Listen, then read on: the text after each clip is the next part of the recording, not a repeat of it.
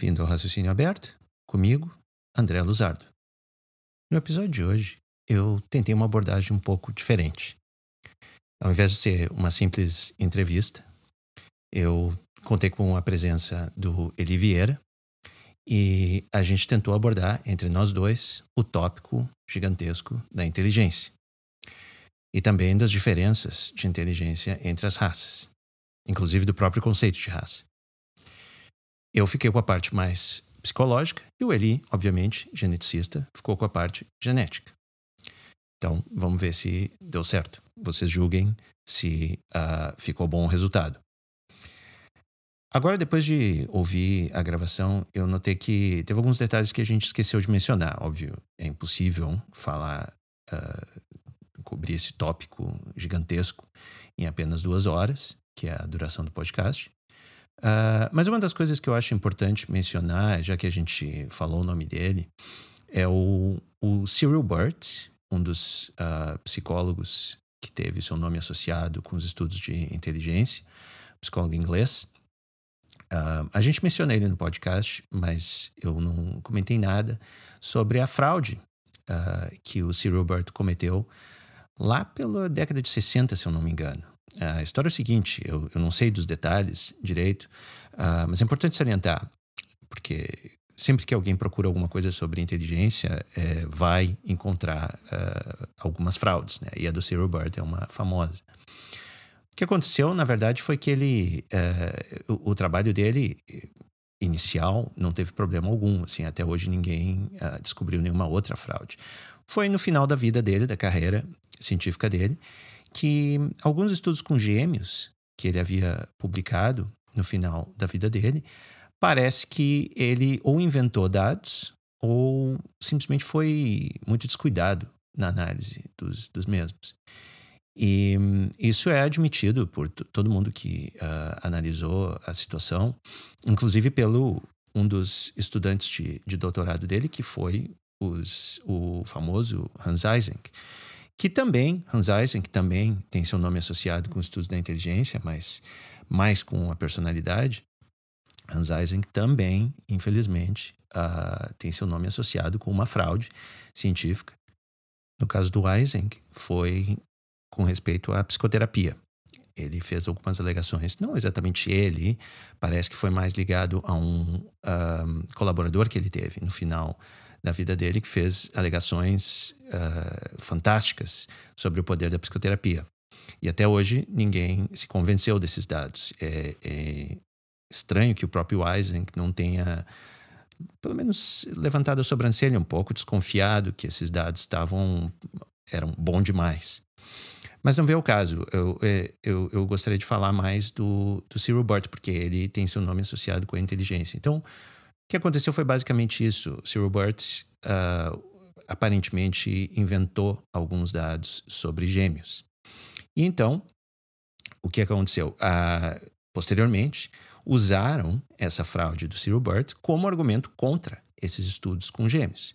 Agora, é óbvio que esse, essa fraude do Cyril Burt uh, descredita muito do, do caráter do Cyril Burt mas não do conteúdo da, uh, do, dos estudos com gêmeos, porque no final das contas foram muitas pessoas que estudaram uh, o, o, a heredabilidade da inteligência usando gêmeos, uh, gêmeos 100% geneticamente iguais, mas criados, por exemplo, em ambientes separados.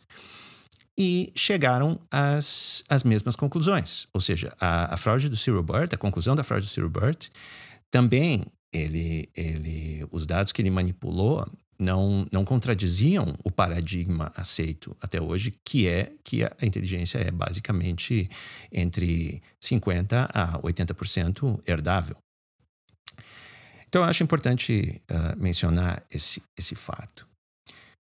Outra coisa que a gente esqueceu de entrar, uh, eu gostaria de ter perguntado mais para o Eli, uh, principalmente para o Eli, é a questão da epigenética. A epigenética é o estudo das diferenças na expressão gênica. Ela, é, por exemplo, a, a, maneira como os genes se expressam realmente é, depende, em grande parte, dessa interação com o ambiente. E a, a epigenética estuda justamente isso. É, só que houveram certas alegações, principalmente uh, por parte de uma pesquisadora que se chama Eva Jablonka, que são também um tanto fantásticas, digamos assim. Um, ela, é, ela, ela é uma das, das maiores expoentes. Eu não estou dizendo que todo o trabalho dela é, não vale nada, bem pelo contrário, é um trabalho que deve ser estudado. Só que muitas das implicações que ela tem feito, ou um grupo associado com o nome dela, é de que a epigenética estaria revolucionando o entendimento da genética. E seria, portanto, necessário uma outra síntese, levando em consideração agora esses achados da epigenética. Eu não acho, e pela minha leitura dos dados, eu não acho que seja tão forte assim. É claro que existem ah, ah, detalhes epigenéticos que são importantes ser estudados, mas não contradizem a genética habitual. É, por exemplo, algumas das, das alegações que são feitas é que, por exemplo, a epigenética, é, o, os, as, as modificações uh, epigenéticas poderiam ser transmitidas de pai para filho. Isso já é, seria uma aproximação às ideias de Lamarck, por exemplo. E, isso é, pode até existir, há mecanismos que permitem que isso aconteça, mas são em casos muito específicos e certamente não teriam impacto que Lamarck, por exemplo, uh, uh, o impacto que Lamarck dizia que, que teria dos caracteres uh, adquiridos. E Muita gente tende a usar, então, esse argumento que a epigenética estaria é, contradizendo as pesquisas sobre inteligência, as pesquisas sobre a herdabilidade da inteligência. E isso eu acho que não é verdade. Uh, só para constar, mas é algo que eu, a gente deveria ter tratado no podcast. Enfim, esse é um tópico realmente muito longo.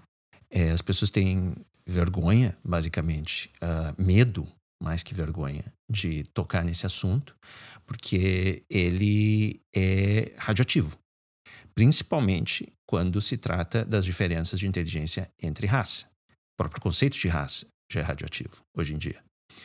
E eu e o Ali, a gente teve a ambição de explorar o máximo possível durante esse, esse podcast, durante esse episódio, mas é claro que a gente não conseguiu cobrir tudo. Então, se alguém tiver alguma dúvida, eu, eu acredito que vocês possam mandar pelo Spotify, quem escuta esse episódio, esse podcast pelo Spotify, pode mandar perguntas por ali também. Eu vou, vou ficar atento e vou tentar responder as perguntas que porventura vocês tenham.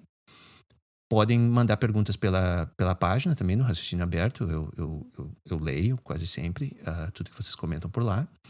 Pelo Twitter, onde vocês quiserem. Uh, eu acho isso que é um, eu acho esse tópico muito importante. Eu acho que a gente tem que quebrar esse tabu de não falar sobre isso, porque tem um impacto social uh, bastante grande e a gente não está sabendo lidar com, com, com essas informações. A gente está, digamos assim, uh, as pessoas que têm capacidade de falar sobre isso estão sendo canceladas e as pessoas que não têm capacidade de falar sobre isso, que estão falando baboseira, literalmente, sobre isso, são as únicas que são entrevistadas na mídia. São as únicas que são ouvidas. Essa é uma situação terrível que a gente precisa consertar. Então, sem mais delongas, espero que vocês gostem.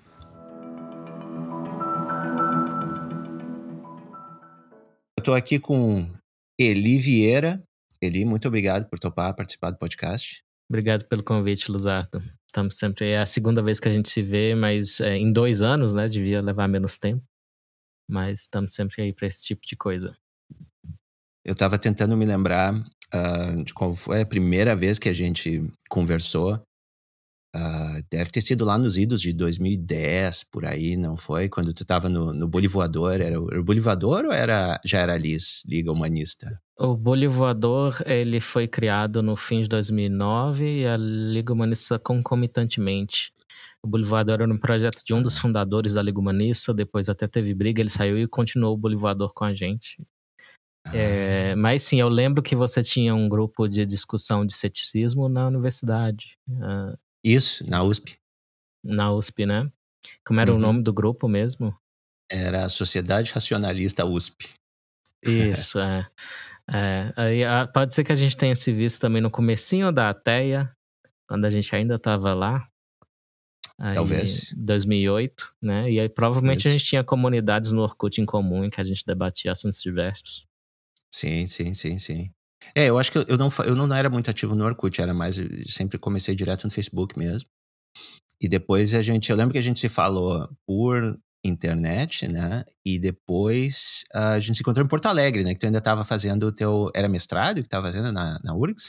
Sim, eu estava fazendo mestrado em genética e biologia molecular na URGS. É, foi Isso, lá por- 2010 a 2012. Isso, isso. Acho que, foi- acho que foi 2012, então. Que... E depois, logo disso, tu foi para Cambridge, logo depois. É, logo depois foi assim, eu defendi o mestrado em março de 2012, em setembro eu já estava morando em Cambridge. Foi uma coisa meio Ah. corrida, assim, meio louca. Sim. Talvez um dos motivos pelos quais tenha sido convertido num segundo mestrado, em vez de ser um PhD. Mas assim, eu meio que morri na praia, mas eu publiquei bem, tô citado mais Sim. de 500 vezes, pra minha área tá bom. E eu me achei Tá no ótimo. jornalismo, né? No jornalismo explicativo, eu tô bastante satisfeito. Sim, sim. Não, tá ótimo. Eu, eu, eu sei que no. Eu, eu fiz meu doutorado na City University, né? É, óbvio, não se compara com, com Cambridge.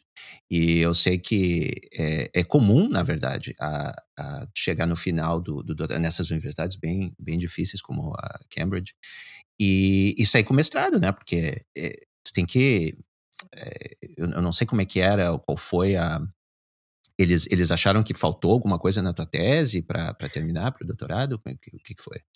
Eles acharam a qualidade alta, mas o volume aquém do esperado, eles queriam mais um ou dois capítulos. Por isso que é meio que morrer na praia, mas é uma coisa que eu processei e eu superei. Mas do- naquele momento foi meio difícil. E até porque também eu tinha tirado um, um período de licença médica, não foi estendida a minha bolsa, né? é, com esse, foram três meses, não foi estendido três meses de bolsa no final.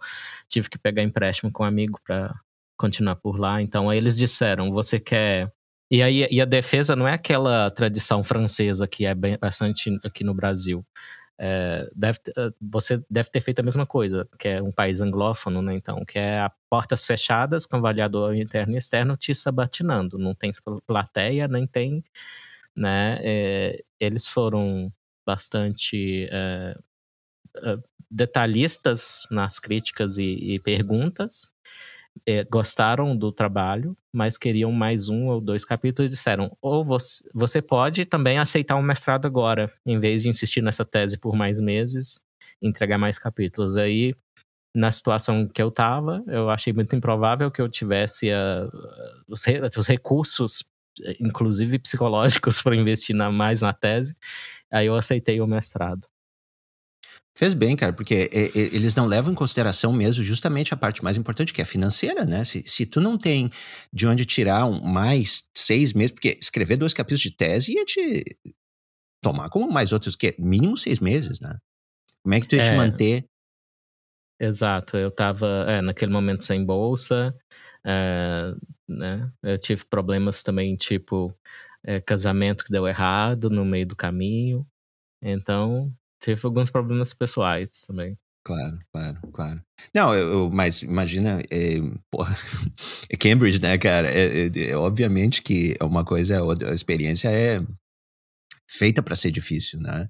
E uhum. aqui nos Estados Unidos, pelo que eu tenho entendido, não é tão difícil assim, é, é bem menos. A, a, o rigor aqui é muito menor que na Europa, é, principalmente. O que eu vi, eu não sei se é uma questão de rigor, mas o que eu vi é que eu tinha um amigo, inclusive fui colega de, durante a minha graduação na UNB, o Ciro, e o Ciro estava uhum. fazendo PhD na Geórgia, enquanto eu fazia PhD lá em Cambridge. E o que eu notei uhum. com ele, que ele me contou, foi que ele tinha cinco anos ou mais, se ele quisesse empurrar com a barriga o PhD dele, até ele estar tá pronto. E claro, ele ia trabalhando bastante no laboratório, publicando enquanto isso. Enquanto isso, lá em Cambridge, eu sentia uma leve pressãozinha, não do meu orientador especificamente, é, terminar até em três anos, se possível.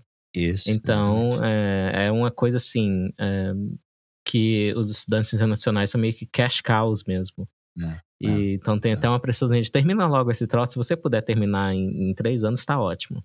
É, é então, é foi isso. Assim, eu, eu tive ampla oportunidade de terminar, sabe? Eu, eu de propósito, escolhi um tema muito. É, que eu sabia que seria um desafio para mim. Eram bactérias Sim. que manipulam a reprodução dos artrópodos. E, mas não era nem assim fazer coisa em laboratório molhado, como a gente diz. Era Sim. tudo bioinformática, modelagem complexa, cálculo diferencial integral. É, é do tipo de coisa que eu já tinha é, mais dificuldade. Então eu quis. Eu acho que eu passei uma graduação e um mestrado em que tudo era muito fácil. E eu, hum. e eu fazia as coisas assim. É, parecia para mim pelas metades, mas isso é uma impressão que todo procrastinador tem. Mesmo que o trabalho dá bom, a gente tá achando que tá pelas metades. Sim, sim. então teve isso. É, e uma coisa alimentou a outra, sabe? Hum.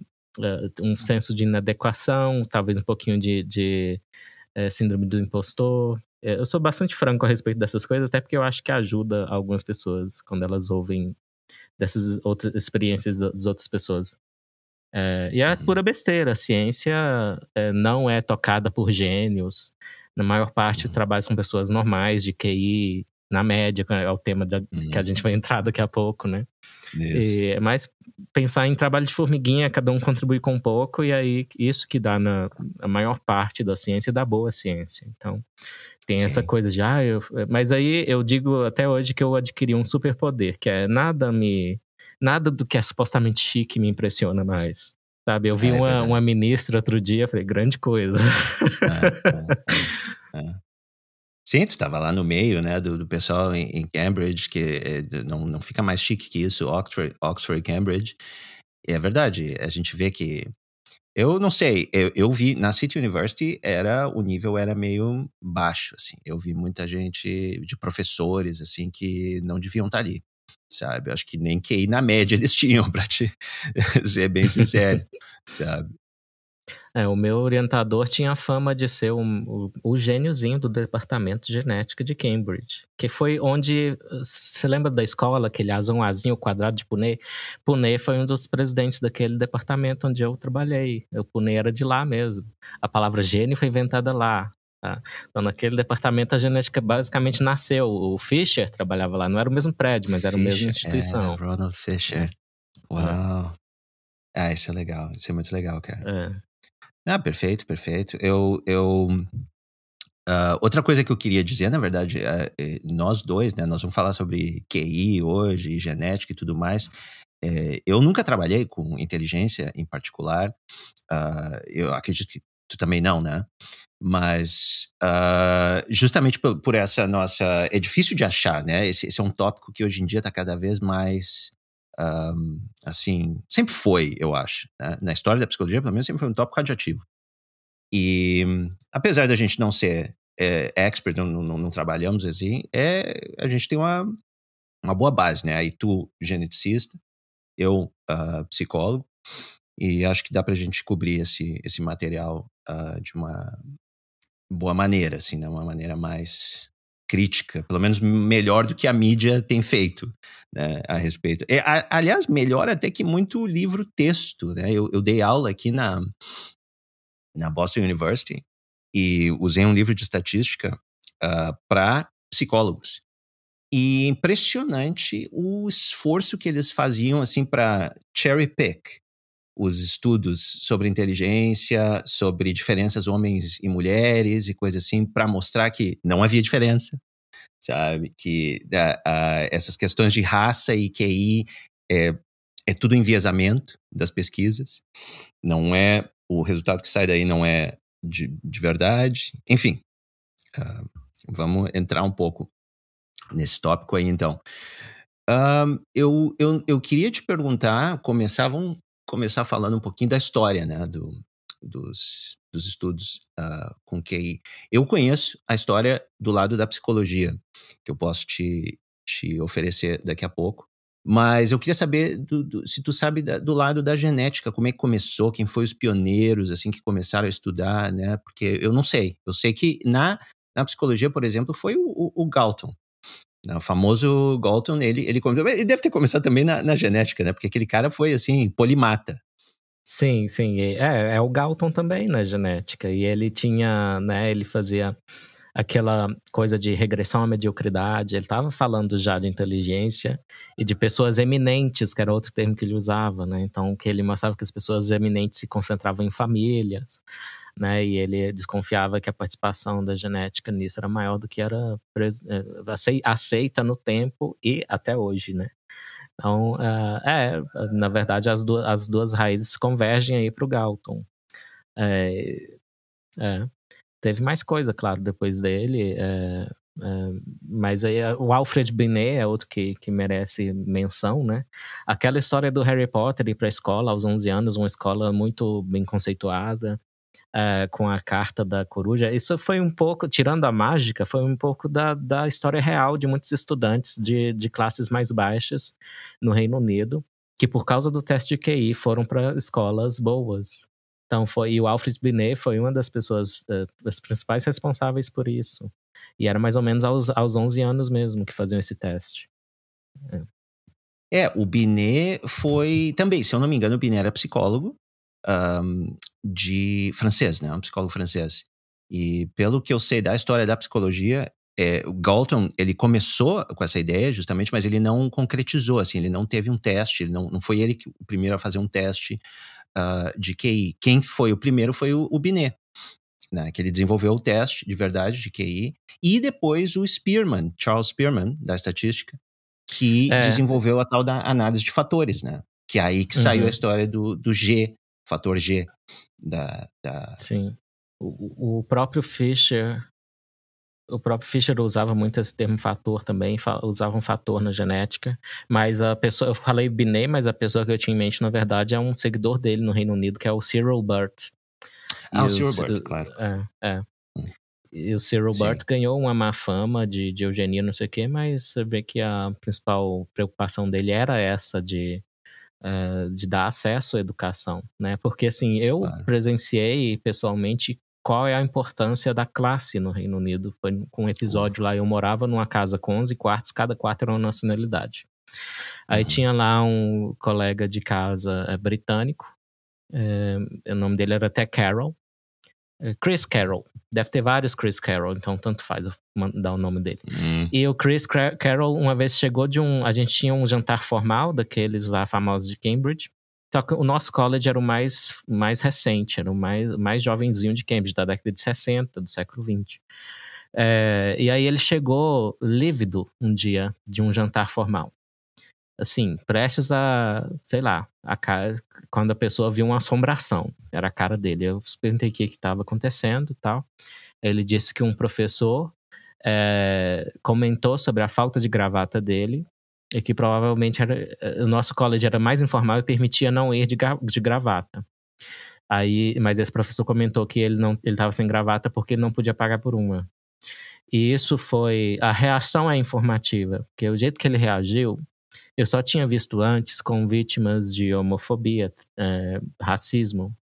Dá para ver é, o quanto é arraigado a, aquela, né? Porque assim, a uhum. ofensa é uma participação, é uma dança a dois, né? Uma dança feia, uhum. mas é uma dança a dois.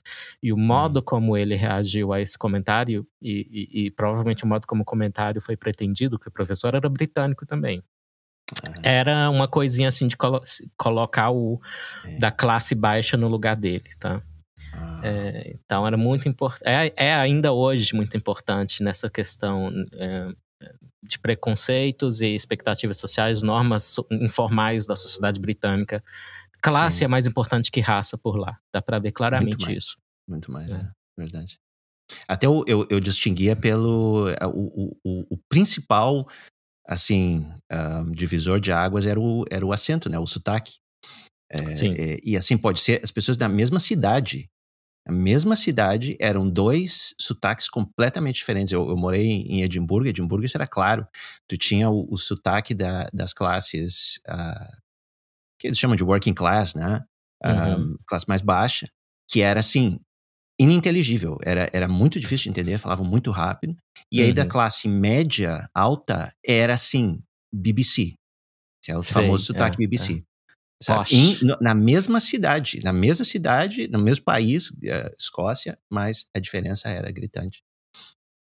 Pois é. é o, o, o Cyril Burt, que tu mencionou, é, é, bem interessante porque ele, ele foi o orientador do Hans Eising, uh, também ah. famoso, que, que trabalhou, uhum. fez um monte de, de coisa na, em personalidade, né? Ele tem um monte de trabalhos também, usando justamente o tal do, da análise de fatores do, do Spearman. Uh, então, uhum. eu, eu, só vou falar um, um pouquinho, explicar para o pessoal que não entende o que, que é, não sabe o que, que é análise de fatores, e é, isso é importante porque é, é, é, a base de tudo, né? É, quando eles começaram, a ideia é que quando eles começaram a fazer o, os testes de QI, tu, um teste QI, tu tem os itens, né? Tu tem cada, cada pergunta ali. Eles viram que essas perguntas, cada pergunta, elas tinham um alto nível de correlação. Se tu acertava, quem acertava, uh, tirava um, uma pontuação mais alta no, no, primeiro item, por exemplo, também tendia a tirar uma pontuação mais alta no segundo item, no terceiro item, quarto item, tudo mais. E, então tinha uma alta correlação. E eles viram também que os itens que, que trabalhavam mais com o aspecto verbal se correlacionava melhor entre si que os itens que trabalhavam mais com aspectos lógico-matemáticos, por exemplo. Então daí saiu a ideia de, né, de dividir em dois, dois fatores, digamos assim, é um, um, um uh, mais uh, verbal e outro mais lógico-matemático. Mas os dois estavam correlacionados também, é só que a, a correlação era um pouquinho menor entre esses dois. Então essa correlação geral que eles chamam é o fator G, né? É o famoso uhum. fator G. E a análise fatorial é basicamente assim, uma maneira de analisar todas as correlações entre os itens do teste e dizer e, e, e, apontar se existem vários fatores ali ou só um. E o que eles achavam sempre era que existia só um fator, basicamente. E o segundo seria essa divisão entre visual, uh, como é que é, verbal e lógico-matemático. E dali Uh, outra coisa que eu, que eu ouço muito falar é que o pessoal não acredita, né? Eles acham que o, o, o teste de QI é, é, balela. Não foi validado, não foi, sabe? É, e isso, assim, a gente está falando, só para situar o pessoal, isso é final do século XVIII, é, final do século XIX, né? A gente está ali, é, é, 1900, acho que o primeiro teste de QI foi em 1905, uma coisa assim. Ou seja, são mais de 100 anos que tem dados sobre isso e que o pessoal vem testando, né? Ou seja, não, não é uma coisa ruim. Então, dois, duas coisas que a gente diz em psicologia, que é os, os testes psicométricos, qualquer teste psicométrico tem que passar, é ele tem que ser confiável e tem que ser válido. São essas duas coisas. Teste confiável é um teste que, se tu faz esse teste várias vezes, tu tem que tirar mais ou menos o mesmo resultado, né? Senão é a balança. Tu, uhum. tu, uma balança que não é confiável, tu, tu, tu, tu, pesa um dia, no outro dia é completamente diferente o, o valor. Nesse caso, é altamente confiável.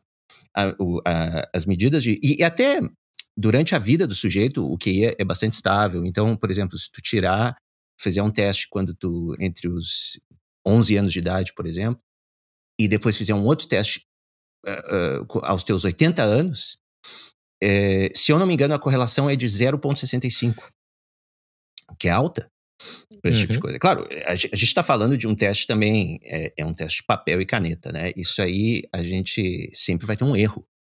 Né? E uma correlação de 0,65 para um teste desses é alta. Sabe? Não é um teste de sangue, por exemplo, sabe? Esse tipo de coisa. E o outro é a tal da validez. Né? Que é, o, o que, que é o teste válido? O teste válido é que o, o, o que ele prediz o resultado que tu tira no teste tem que se correlacionar com o que tu acha que esse teste está medindo, né? Uma, por exemplo, no caso, a inteligência. E esse teste QI é altamente correlacionado com todas as coisas que têm a ver com inteligência. Então, eles já fizeram esses testes desde, desde o início, uh, como, por exemplo, uh, o teu sucesso no, no ensino médio, sucesso no, uh, no ensino superior, tudo isso acontecendo aqui. O, e, e, várias outras coisas. Aliás, esse, aquele livro né, do The Bell Curve é excelente, porque eles justamente uh, pegam todas essas evidências e mostram que, por exemplo, pobreza também está correlacionado. Nesse caso, com baixo QI. Uhum. Né? Uh, desemprego, um mês ou mais, por exemplo, que tu passe de, no, no que foi o, o, teste que eles fizeram, no, a análise que eles fizeram no livro, por exemplo, uh, também está correlacionado. O primeiro filho ser ilegítimo sabe? Correlacionado com, com QI. Nascer com peso baixo, nesse caso, correlacionado com QI da mãe. Probabilidade de ter uma criança com baixo QI, novamente, correlacionado com QI da mãe. Crime, tudo isso está correlacionado. Ou seja, é, é, é, tem. É válido, sabe? Essa uhum. medida que a gente está fazendo. Então, só para constar, né? Que é uma, é uma das críticas também. que o pessoal faz.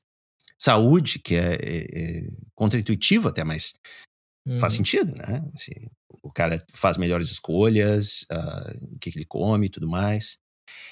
Agora, falando sobre a genética, tem um, um conceito que, antes da gente entrar mais, também é outra coisa que causa vários problemas, que é o conceito da herdabilidade.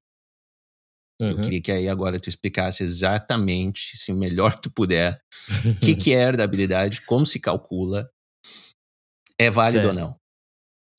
Tem um, uma. É, a mais simples explicação da herdabilidade que eu peguei foi de um filósofo. Os filósofos são bons em simplificar coisas. Ele é um filósofo croata chamado Neven Sersardic. Inclusive, ele é um heterodoxo nessas questões de raça, QI e tal. É um destemido, um dos poucos destemidos da academia. E, ele dá muito simples: ele te dá um gráfico em que você tem nove medidas é, pode ser qualquer coisa, pode ser inclusive a altura. Ele separa essas nove medidas em três linhas, três colunas. É, as três linhas são genótipos, ou seja, imagina azão azinho aí. E as, e as três colunas são ambientes. E aí, a partir disso, você calcula uma grande média. No caso, a grande média é 5. Você calcula também a variância. Então, para quem nunca pegou um livro de estatística e tal, a gente tem dois tipos principais de medidas na estatística. As medidas de tendência central, como a média é uma delas, a outra é a mediana, e as medidas de dispersão. E uma, a mais famosa das medidas de dispersão é a variância. Dispersão como? Como os dados se distribuem em torno da média, por exemplo. E, é, aí você calcula que, que é a variância, então? Você pega cada dado, cada uma dessas medidas, lembra que do meu exemplo das nove medidas, você subtrai a média disso e eleva ao quadrado. Você soma tudo, aí você tem a, a soma dos quadrados, que já é uma estatística interessante, e divide pelo número total deles. Tecnicamente é o número total deles menos um. É, aí você vê, é uma medida de como eles se dispersam, só que é ao quadrado. Se você tirar a raiz quadrada dela, e você tem o desvio padrão. Okay, então a herdabilidade tem a ver com isso. E a herdabilidade é a porção dessa variância que é atribuível aos genes. Então, se você pegar, no exemplo do Cersatid aqui, as, as linhas que são genótipos, você pode calcular a, a média delas e a variância delas. E aí você divide a variância delas pela total. E isso é a herdabilidade no sentido amplo que a gente chama. Tem um sentido estrito também, mas sentido amplo já dá para entender.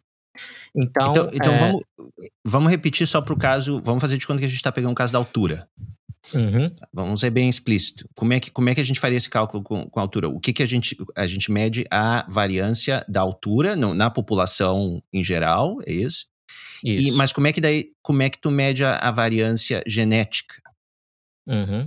Bem, aí já complica porque a altura ela não tem, ela não é regida por poucos genes. Então, o meu exemplo é simples demais. Então, em vez de ser três linhas aqui, digamos, azinho, azinho, azão, azinho, azão, azão, você vai ter um monte de linhas, vai ser milhares de alelos, que a gente fala que está relacionado aos SNPs, que são as mudanças de ponto único, de nucleotídeo único que tem no genoma e que tem variações que são comuns. Mais de 1% da população tem. Porque assim, cada cada gene que você tem no cromossomo 1, você tem é, duas versões. Então, o cromossomo é duplicado, certo? A gente chama isso de ser diploide. É, enquanto um espermatozoide e um óvulo são haploides, só tem um lote de todos os seus genes e cromossomos. Então, é por isso que a gente fala em azão azinho. São azão e o azinho são alelos de um gene só. Certo? Então você uhum. tem ali uma versão, se é no cromossomo 1, você tem um você herdou do seu pai, outro você herdou da sua mãe. Um você tem o azão, outro você tem o azinho. Ou pode ser azão, azão, azinho, azinho. Né? Então, na altura, aí você vai, teria que calcular essa variância específica pra, relacionada a cada genótipo. E isso, assim, idealmente, você já saberia que esses genes têm a ver com a altura.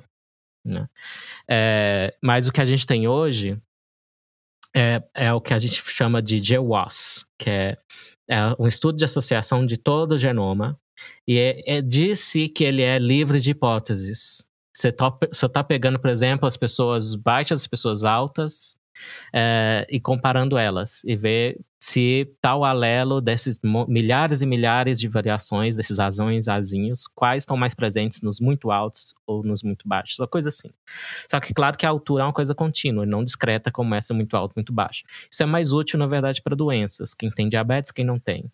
É, e, e, bem, mas você pode fazer os dois. No caso da inteligência também, né, na medida de QI é contínua, você pode é, fazer também um modelo contínuo. Mas é isso, não sei se eu estou complicando demais, mas basicamente você tem as medidas de dispersão e a, a herdabilidade é aquela parcela dessa, dessa variação que é atribuível aos genes e não atribuível ao ambiente. Basicamente isso. Sim, então, no caso sim. do QI, uma das coisas mais interessantes é que aumenta com a idade. Então, se você fizer um estudo genético de, de, dessas variações no genoma, com crianças, você pode ter 30% atribuível aos genes, a variação genética. Enquanto se você fizer em, em idosos, 60, 70 anos, vai dar 80%. Então, a participação dos genes na variação daquela característica, que é uma coisa que a gente tem que ficar lembrando o tempo todo que é isso, e, e, é, porque tem formas simplificadas demais de falar em herdabilidade que ignora que tudo aquilo ali é variação, né? Então, se você pensar em coisas já estabelecidas, a, varia, a variação vai ser zero. A variação de, de, de, quem tem braço e quem não tem vai dar quase zero. Né? E ter braço é uma coisa claramente genética, mas a, a herdabilidade vai dar basicamente zero. Então, não é exatamente a, o quanto é atribuível à genética, é o que parcela da variação da característica pode ser atribuída à variação genética da população. É isso que é a herdabilidade. Sim. E o termo herdabilidade talvez foi uma má escolha. Por quê? Porque eu acho que sugere, assim, é mais, é, é, é mais passável de pai para filho ou menos passável de pai para filho. Pode é. capturar um pouco disso, mas não é exatamente isso. Né? Não é exatamente, né? É. Então, e qual é, qual é, segundo os, os dados mais recentes, qual é a herdabilidade do QI atualmente, então? De 50% a 80%, a depender da, da idade dos envolvidos. É. E, ok. E tem uma diferença que também o problema todo é esse, que a, a, aí o pessoal tende a levar pensar, bom, ok, digamos que seja 50% a herdabilidade. Então, a interpretação é que, bom, o outro 50% é o ambiente. Ok. Mas uh, que parte do ambiente? Eu sei que os geneticistas têm uma, fazem uma, uma diferenciação entre ambiente uh, shared environment, não shared environment, né? compartilhado. ambiente compartilhado e ambiente não compartilhado. Uhum. E pelo que eu tenho entendido, a maior parte desses 50% ambientais vem do não compartilhado. Sim. Explica para nós assim o que, que é o primeiro compartilhado, não compartilhado e isso é verdade. É, é verdade. Tem uma grande revisão Palderman e colaboradores 2015, que pegou um monte, assim, são milhares de características. E dá mais ou menos 50% atribuível à variância genética, da variância da característica. É, e o resto, sim, ambiente. Mas ambiente é uma coisa, é, é, é um balaio de gatos, é, é, um, é uma caixa de bagunça. É tipo o que a gente fala do, do filo do, do, reino protista. O reino protista é a nossa é caixa de bagunça. Então, o ambiente é uma caixa de bagunça também. E por que a gente divide em compartilhado e não compartilhado? Isso vem dos estudos de gêmeos separados ou unidos. Então, os gêmeos é, têm uma grande vantagem, que a gente sabe que eles têm, se forem é, gêmeos monozigóticos, que significa que vieram do mesmíssimo zigoto, do mesmo, mesmo, uma célula se dividiu e deu nos dois. Então, presume-se um 100% de similaridade genética. Não é exatamente verdade, mas é próximo disso. Porque eles vão acumulando mutações, como todo mundo, mas eles estão próximos de 100%. Enquanto isso, você tem os gêmeos dizigóticos, que vieram de dois zigotos diferentes, ou seja, que são tão similar, similares geneticamente quanto qual, quaisquer outro par, qualquer outro par de irmãos. Né? Então, é 50% de semelhança nos outros irmãos. É, se você calcular essa semelhança genética pelo DNA, e não só presumindo coisas, como se tem o mesmo pai e a mesma mãe, varia um pouquinho em torno desses 50%, os dois pares de irmãos, é, quaisquer. 53%, 51%, 52%. Mas, é, é, ou seja, se você fizer uma coisa bem é, refinada, bem detalhista, você pode também contar com isso e não só presumir que está 50% de similaridade. E o que, que são o, o, que, que é um ambiente não compartilhado, então? Não, então, nesses estudos, é, compartilhar estão na mesma família ou não estão tá na mesma família, porque às vezes acontece os gêmeos serem separados. Uhum. E aí você, na, na, partição da variância, você pode considerar isso. E, uh, e a, o ambiente compartilhado de estar tá na mesma família explica menos do que o ambiente não compartilhado. E esse não compartilhado, aí que é um quebra-cabeças maior ainda. Porque uhum. pode ser, inclusive, essa questão que eu falei de acumular mutações com o tempo. Pode ser, ou seja, parte do que a gente chama de ambiente pode ser genética também.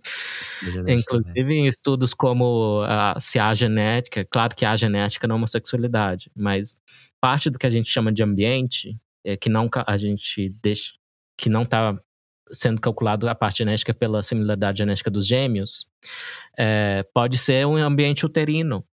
Ou seja, o ambiente ah. uterino tem suas influências genéticas também. Então, o ambiente é uma baita de uma bagunça que Sim. inclui o andar do bêbado das coisas aleatórias que acontecem com a gente. Isso que é ambiente. Pode ser a influência dos amigos, a influência do, da dieta, um monte de coisa, hábitos, é, crenças. Então, isso é o ambiente. Não, e esse ambiente não compartilhado tem uma parcela muito maior dessa variância total explica uma parcela maior do que o ambiente compartilhado, que é crescer junto, ter os mesmos pais, os mesmos irmãos, mesma casa, etc.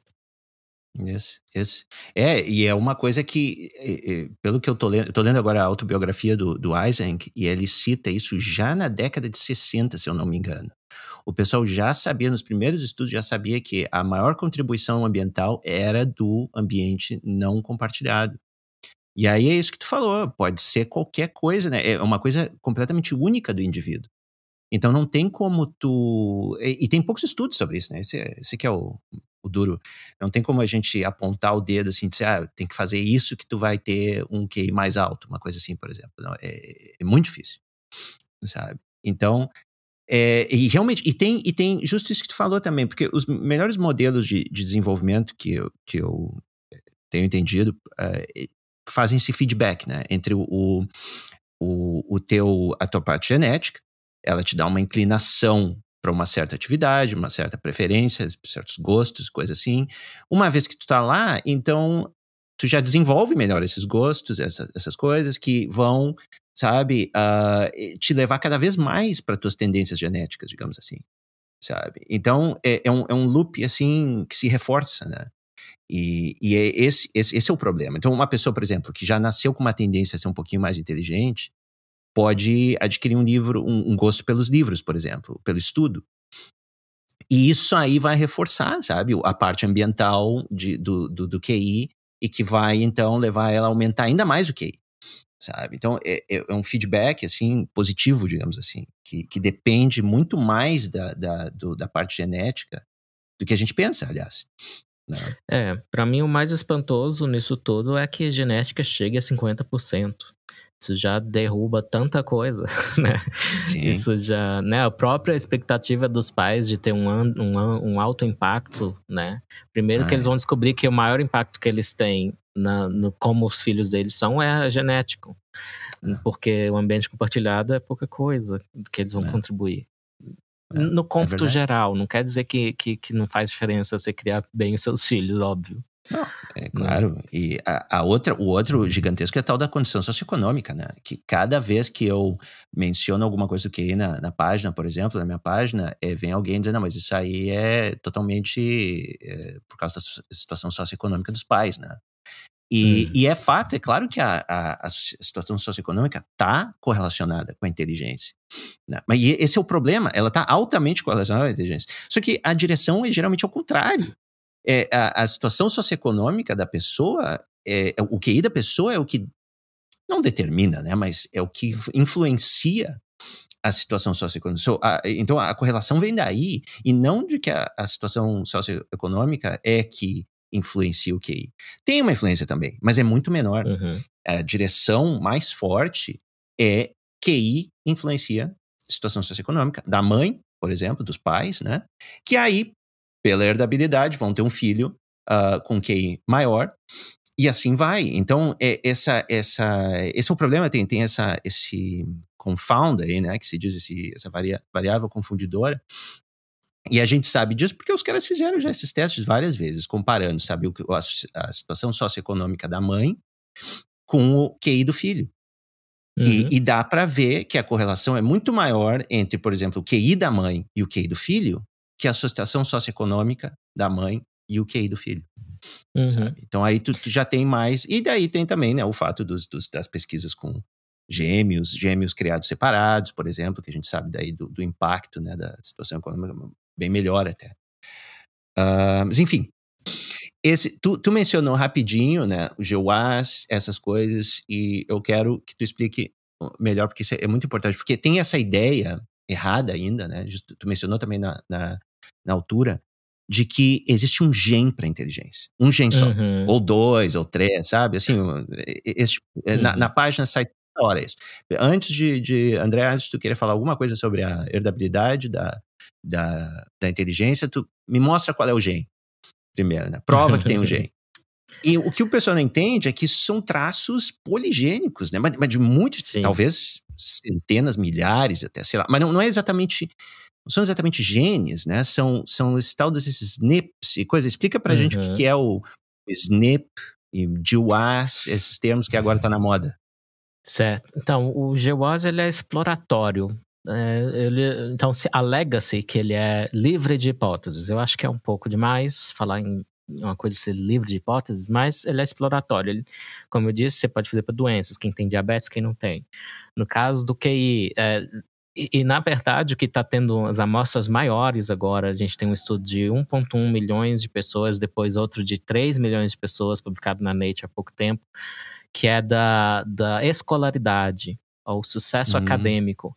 E vai ao nível, uhum. assim, de quantas semanas é, de educação a mais foram obtidas por pessoas com determinado perfil genético. Uhum. É, e, bem, o que, que, é o SNP, então? É, é, a gente chama de SNP, mas é SNP, é uma sigla, Single Nucleotide Polymorphism. Vamos letra a letra. É único nucleotídeo. Então, a gente tem 3 bilhões de letras no nosso DNA espalhadas no, naqueles 23 pares de cromossomos.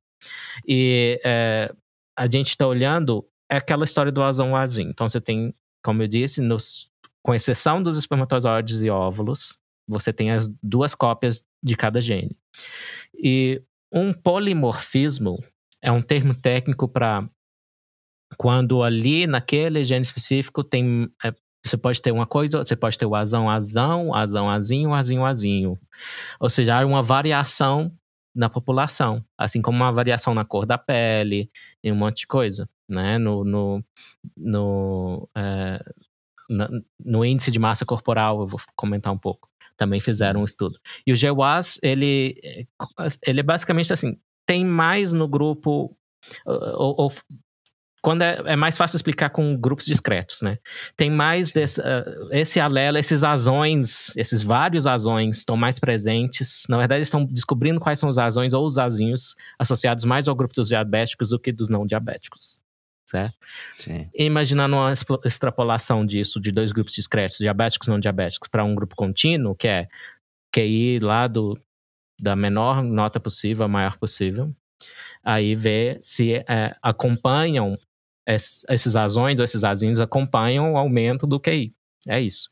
Então, é, é, um, é, um, é o GWAS, que é, é o estudo de associação ao longo de todo o genoma. Associação, então, é um teste estatístico de ver se tem uma presença ou ausência concomitante. Não, não é uma afirmação de causa, mas é uma investigação da, da relação de causa.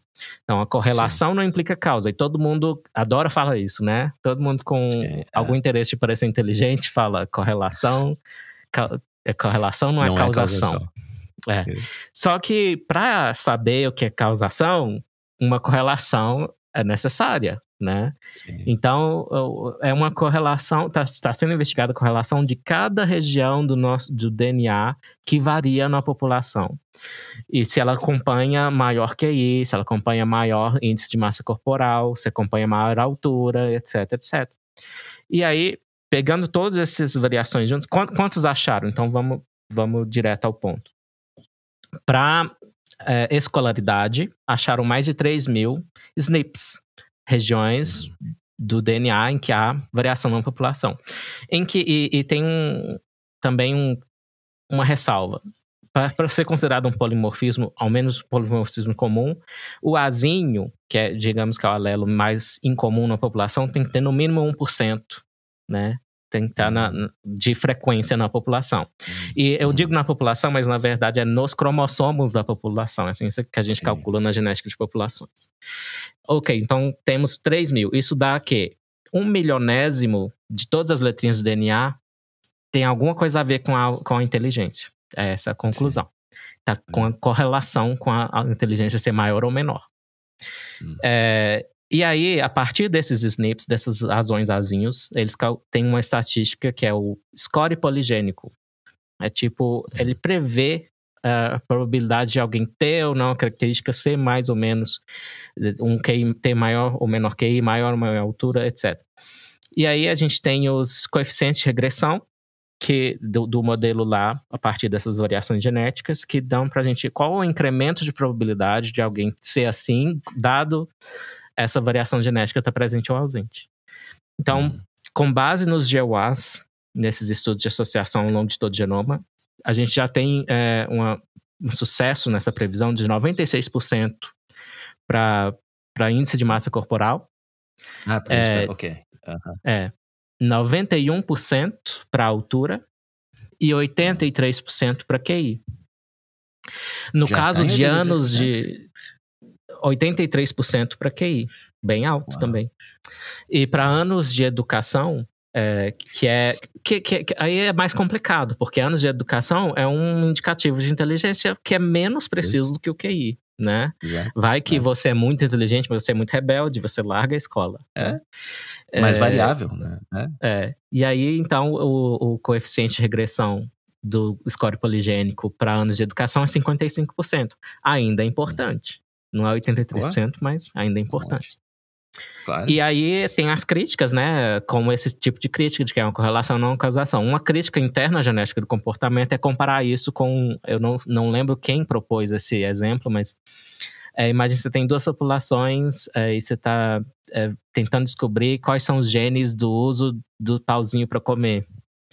E aí hum. você tem a população de origem asiática e a população de origem europeia. Aí, olha sim. só, a gente achou uma correlação entre é, ser, geneticamente diferente e usar os pauzinhos para comer. Hum. Então, uh, só que aí dá para responder essa crítica. Como? Se olhar cada um desses 3 mil uh, SNPs, essas variações genéticas, você vai ver que muitos estão relacionados ao desenvolvimento do sistema nervoso central. Ou no caso do QI, eu lembro de um alelo que tava, era da polipoproteína E. E ela tem a ver com a, como o nome sugere, tem a ver com o metabolismo da gordura no organismo e tal, mas ela também está relacionada ao reparo do DNA. Ora, se você é melhor em reparar o seu DNA, provavelmente seu cérebro não vai degenerar tão fácil, né? Então você vai tender a manter mais aquele potencial genético por mais tempo. Então, uh, ainda tem uma relação. Aí, aí a gente é obrigado a especular, mas não tem problema. Por exemplo, o GWAS de, o, o GWAS de enxaqueca. Eles achavam que ia encontrar SNPs tudo no cérebro, mas encontraram SNPs importantes no sistema circulatório. Ora, mas Sim. sistema circulatório é super importante para o cérebro. Hum, hum, né? O cérebro consome 20, 20 a 25% da energia que a gente come. É um, um órgão Sim. muito em que a circulação é muito importante. Hum, então, hum. aí nos detalhes a gente vai vendo se é, é plausível uma causação ou é só uma correlação. Hum. Não, e, e, vamos, assim, dar um passo atrás e analisar a, o quanto a coisa é, já avançou. A gente começa simplesmente com uma medida bem crua, assim, que é comportamental. Né? Fazer simplesmente um teste de QI, que não é, a gente não está nem medindo um construto, assim, biológico, né? Não é como fazer um exame de sangue uhum. e medir a quantidade de cálcio que está circulando no teu sangue nesse momento, ou colesterol, ou coisa assim. A gente está fazendo uma medida que está correlacionada com um construto completamente abstrato né, do, do, da mente humana. Uhum.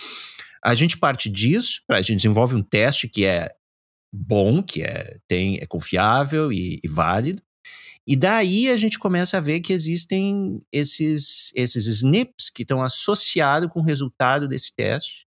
Bom, primeiro, a gente já, já dei um passo além. Primeiro, a gente vê que nos, nos gêmeos, por exemplo, a gente consegue calcular a herdabilidade, né? Nesse, nesse, usando isso. Então a gente já sabe até a, a, a porcentagem, mais ou menos, que é devido à genética, mais ou menos. Uhum. E daí, agora a gente sabe dessa porcentagem que é devido à genética, agora a gente está conseguindo olhar no genoma humano que uhum. partes do genoma que estão associadas com essa influência genética no QI. Ou seja, a gente está, é. sabe, quase lá, né? Um pouco mais, claro. Sim. E, e isso sem, isso é inacreditável porque a gente ainda não tem, a gente não sabe no cérebro exatamente onde, quais são os mecanismos da inteligência no cérebro. Pode, pode ser várias coisas.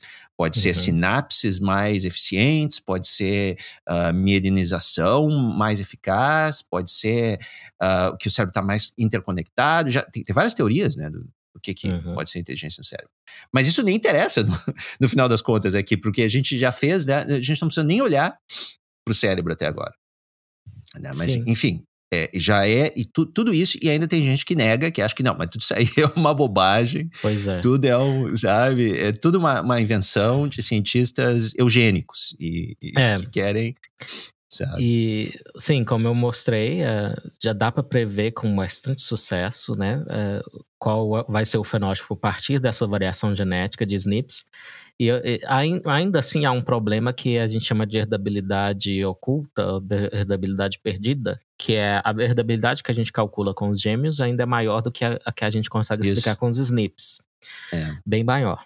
Só que aí, assim, não é um problema para um geneticista, porque a gente sabe muito bem que os SNPs são só um tipo de variação genética. É, uhum. Para começar, só mantendo nesse tipo, qual é esse tipo dos SNPs? É quando muda a letrinha para outra letrinha. É só isso. Então, do ATCG, isso. digamos, mudou de um A para um T, ou de um C, sei lá.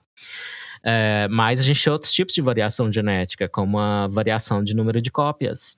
Então, é, por exemplo, o problema que, que existe na, no, no, mal de Huntington é dessa natureza. É uma região do, do DNA que é copiada repetidamente, e aí hum. tem algum problema lá que fica quebradiço, digamos assim. Faz tempo que eu estudei esse hum. assunto, não, não bota a mão Sim. no fogo pelo que eu estou dizendo, mas.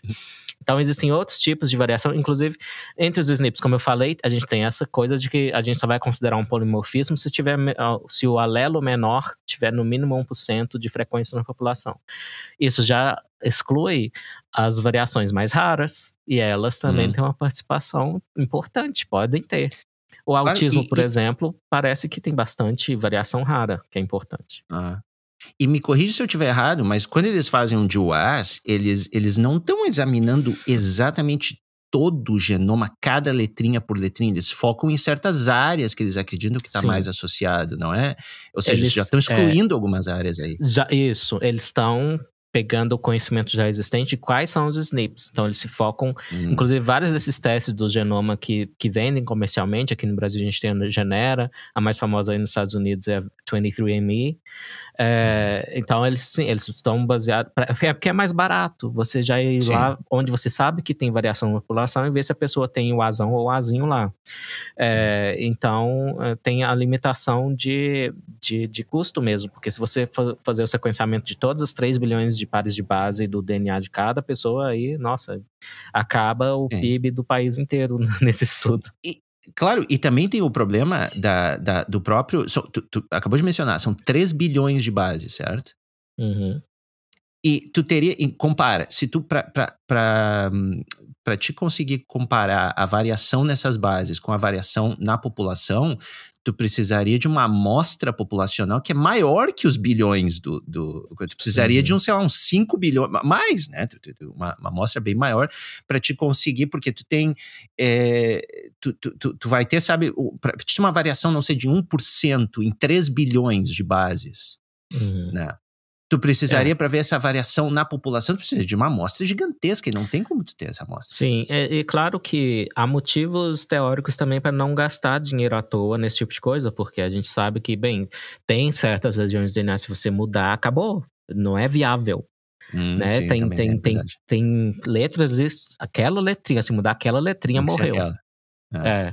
Então a gente já sabe que tem o que a gente chama de seleção purificadora, que é, que é a seleção que mantém o que funciona, que fala, é aquela seleção que diz em time que tá ganhando não se mexe, né? Sim. E, sim. E, e, e, então não é como uhum. se todos desses 3 bilhões de pares de base qualquer um pode mudar. É, e, na verdade, é, é verdade, até se foca mais naqueles, pelo menos nos estudos populacionais, já se foca naqueles que a gente sabe que não tem função.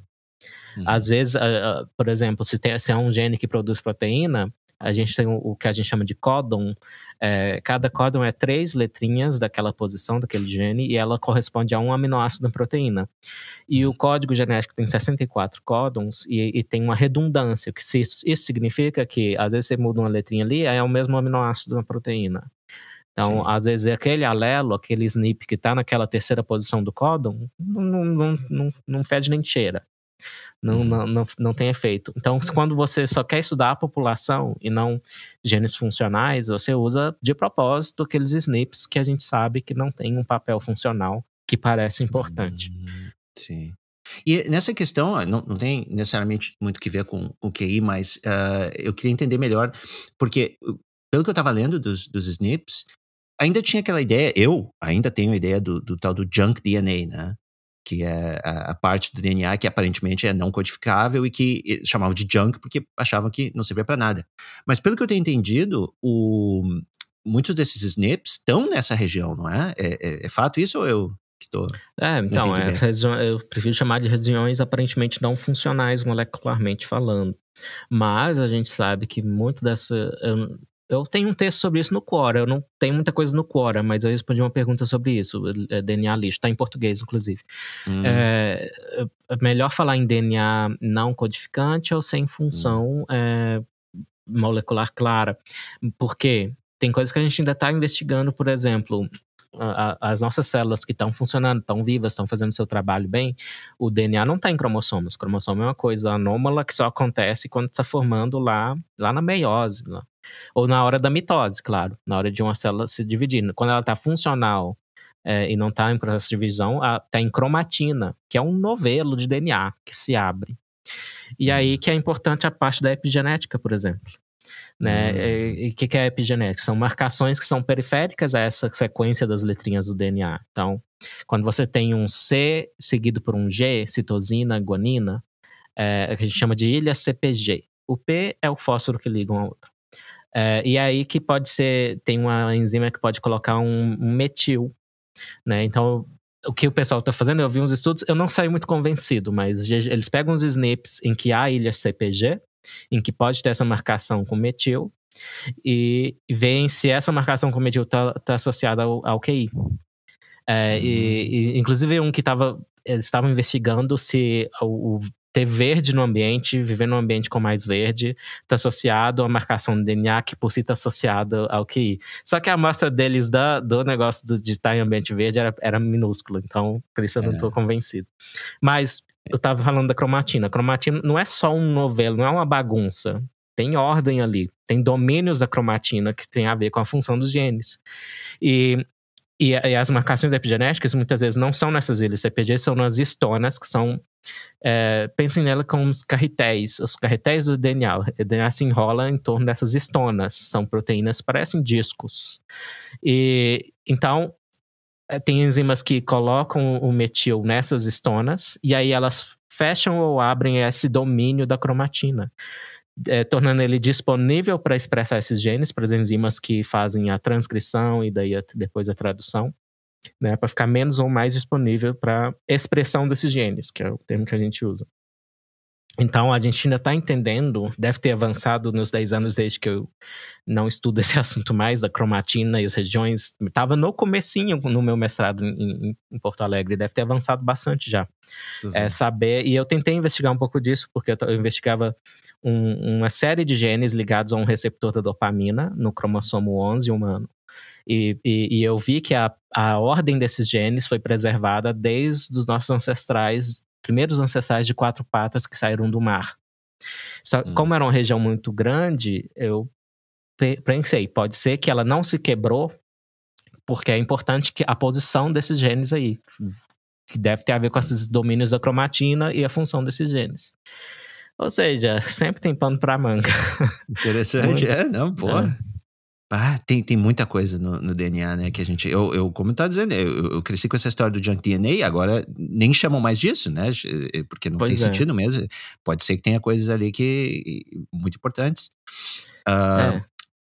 Vamos entrar. Não, esse é um assunto que agora a gente vai começar a pisar mais hum. em, em, ovos. Bom, nós não vamos pisar em ovos, mas a gente vai entrar uhum. em, em, território radioativo. Um, que é. Eu até vi esses dias, acabou de, acabou de ser publicado né, um, um artigo que fala. Basicamente, eu acho que eles não usam o termo, mas pelo que eu li, é basicamente isso: disgenia na população britânica. É, muito, uhum só fala, não sei se tu, tu viu esse estudo mostrando que, por exemplo, é do com... Abdel Abdelawi. Isso, esse, esse nome aí, é, uhum. exatamente, uhum. esse cara. É. E, que é um africano que. É, do norte da África, eu imagino, né? É, é, é. é. Uhum. E então, e é uma coisa que, assim, o pessoal já virou um termo de ofensa, né? Chamar alguém de eugenista e coisa assim. Mas o que, que quer dizer esses termos? Eugenia, disgenia, tem, tem um significado específico, que não é igual a nazismo, né? É, é, tem uma. Uhum. O que, que, que é uma. O que, que é eugenia, geneticamente falando? Bem, pensem, o que, que é eutanásia? Eu é verdadeiro. Thanatos é morte. É a morte verdadeira. Na verdade, é a morte desejável. Eu preferiria morrer desse jeito. Eu não quero uma. É, né, distanásia. Eu não quero ser hum. atropelado e sair sendo arrastado Sim. pelo caminhão. Isso seria uma é. distanásia. Então, o diz, né, o contrário do eu. Então, é, ao pé da letra, eugenia deveria ser o que todo mundo faz, que é eu quero me casar com a pessoa desse jeito ou daquele jeito, que às vezes não é uma decisão racional ou calculada, mas simplesmente te atrai, né? A maioria eu acho que decide assim. Acho que é muito raro quem decida vou me casar porque é inteligente, né? Hum. É, inclusive, é até é, foi um medo que se revelou infundado e quem comenta isso é o Matt Ridley e ele diz que nos bancos de de esperma, o alto QI não é a coisa que é super popular nas mulheres que buscam. Tem alguma probabilidade? Tem, mas não é a única coisa que elas, que elas avaliam. O que as pessoas mais querem ao ter filhos é que eles sejam continuidade delas. Elas hum. querem ter uma versãozinha delas nova, entendeu? Quando elas forem Sim. embora, ter alguma coisa delas presente no mundo. É. E, é. e é isso que a maioria das pessoas busca. Claro, Claro que eu não acho que a gente tem que eliminar um sentido pejorativo de eugenia, só que eu acho que a gente devia, é, para ser preciso a respeito, eu acho que a gente devia, sim, tem gente como a Diana Fleischman que acha que a gente deve recuperar o termo eugenia para significar somente assim: eu quero ter filhos saudáveis e inteligentes e vou fazer o que eu puder pra, nessa direção. É, uhum. Mas eu acho que dá para preservar um sentido pejorativo, até para evitar que certas coisas se repitam, que é um sentido assim de coerção e de política estatal e coercitiva, né? Ou com o Estado ou com outro tipo de entidade maior que seja capaz de coagir as pessoas. Então, eugenia, é, no sentido pejorativo que eu usaria, seria esse, é, que, que vai castrar pessoas pelo baixo QI ou pela raça, né? Uhum. E, e, como aconteceu nos Estados Unidos, pessoas foram castradas. Quem conta muito essa história é o Stephen Jay Gould, na A Falsa Medida do Homem, o livro dele. Ele exagera algumas críticas ao QI, mas nessa parte ética, até que ele tem bastante razão. Ele traz os exemplos uhum. para mostrar. É, é. Então é isso. Eu, eu prefiro que eugenia. Bem, é até porque eu sei que é uma batalha perdida você querer recuperar uma palavra, entendeu? Então, tá é, para mim significa, sim, é pejorativo, mas o pessoal que mais usa o termo está usando errado e está usando para decisões que todo mundo, inclusive eles, toma, que é eu, quer, eu prefiro certo tipo de pessoa para me reproduzir do que outro tipo. Né? É, então. Eu, na verdade, a minha, o meu entendimento de eugenia e, e disgenia é bem assim, um, independente até da, das valores ou do, do, que tu quer fazer na sociedade. Porque eu tenho entendido que, por exemplo, a eugenia é simplesmente uma constatação de que o, o, o genoma humano está, digamos assim, não se deteriorando, mas assim, adquirindo um, aspectos, adquirindo traços uh, desagradáveis, ou como é que eu posso dizer isso? Traços indesejáveis. Indesejáveis, exatamente. Aí, bom, aí, claro, tu pode dizer que entra um pouco de valor humano, né? De, de fazer um julgamento de valor. Uh, pode ser, pode ser, é verdade. E disgenia seria, seria o contrário, né? Eugenia é que o, o, o eugenia é que não, que o genoma está melhorando, digamos assim. Né? E disgenia uhum. é que o genoma está piorando. Ok? Uhum. Eu vejo assim, bem simplificadamente, né? Claro que aí vai entrar o julgamento de valor do que é melhorando e piorando. Mas acho que dá para assim, ter até um, um, certo consenso, né? Do que, que a gente está falando, como melhorar e tal. Uh, o que a maioria das pessoas querem, né? Querem viver mais, querem não ter doenças, por exemplo, querem Uh, ser bonitas. Ser bonitas, exatamente, sabe? Ou seja, para mim isso é mais objetivo, entendeu? Uh, não, não é. Agora, claro, tu entrou na questão justamente. O problema é como que tu vai, se tu vai interferir nisso ou não, né? Se tu vai dar poder para o Estado interferir nessas decisões que são no final das contas decisões individuais ou não. E o problema da, da eugenia, como ela foi feita por meio do Estado, é completamente, obviamente, né, é, uma, é uma atrocidade, é uma, um autoritarismo total. Tu, tu, tu, decide quem vai se reproduzir ou quem não vai, coisas assim. É, não dá. Mas, na verdade, cada um faz isso no nível individual, né? Cada, cada mulher Sim. decide quem que ela vai querer ter filho, né? E tudo mais. Tu mencionou até, isso eu acho interessante de, de de passagem, assim, porque eu já ouvi até biólogos usando, às vezes, esse exemplo que tu usou para contra a psicologia evolucionista, por exemplo. Que quando tu dá a opção para a mulher ir num banco de esperma, por exemplo, e ó, decide aí né, o que, que tu quer. Eu acho que essa, essa opção, mesmo que ela diga, não, eu não quero uh, um filho com QI alto, ou eu não quero um, um, um esperma, né, com alto QI, coisa assim, não é uma decisão consciente, né? A, a, mulher, quando ela, quando ela se sente atraída por um homem, por exemplo, ela, ela o cérebro dela está fazendo esse cálculo. Eu acho que aí entra, mas é inconsciente. O cérebro dela tá já medindo a inteligência do cara, tá, sabe, julgando várias coisas, indiretamente, claro.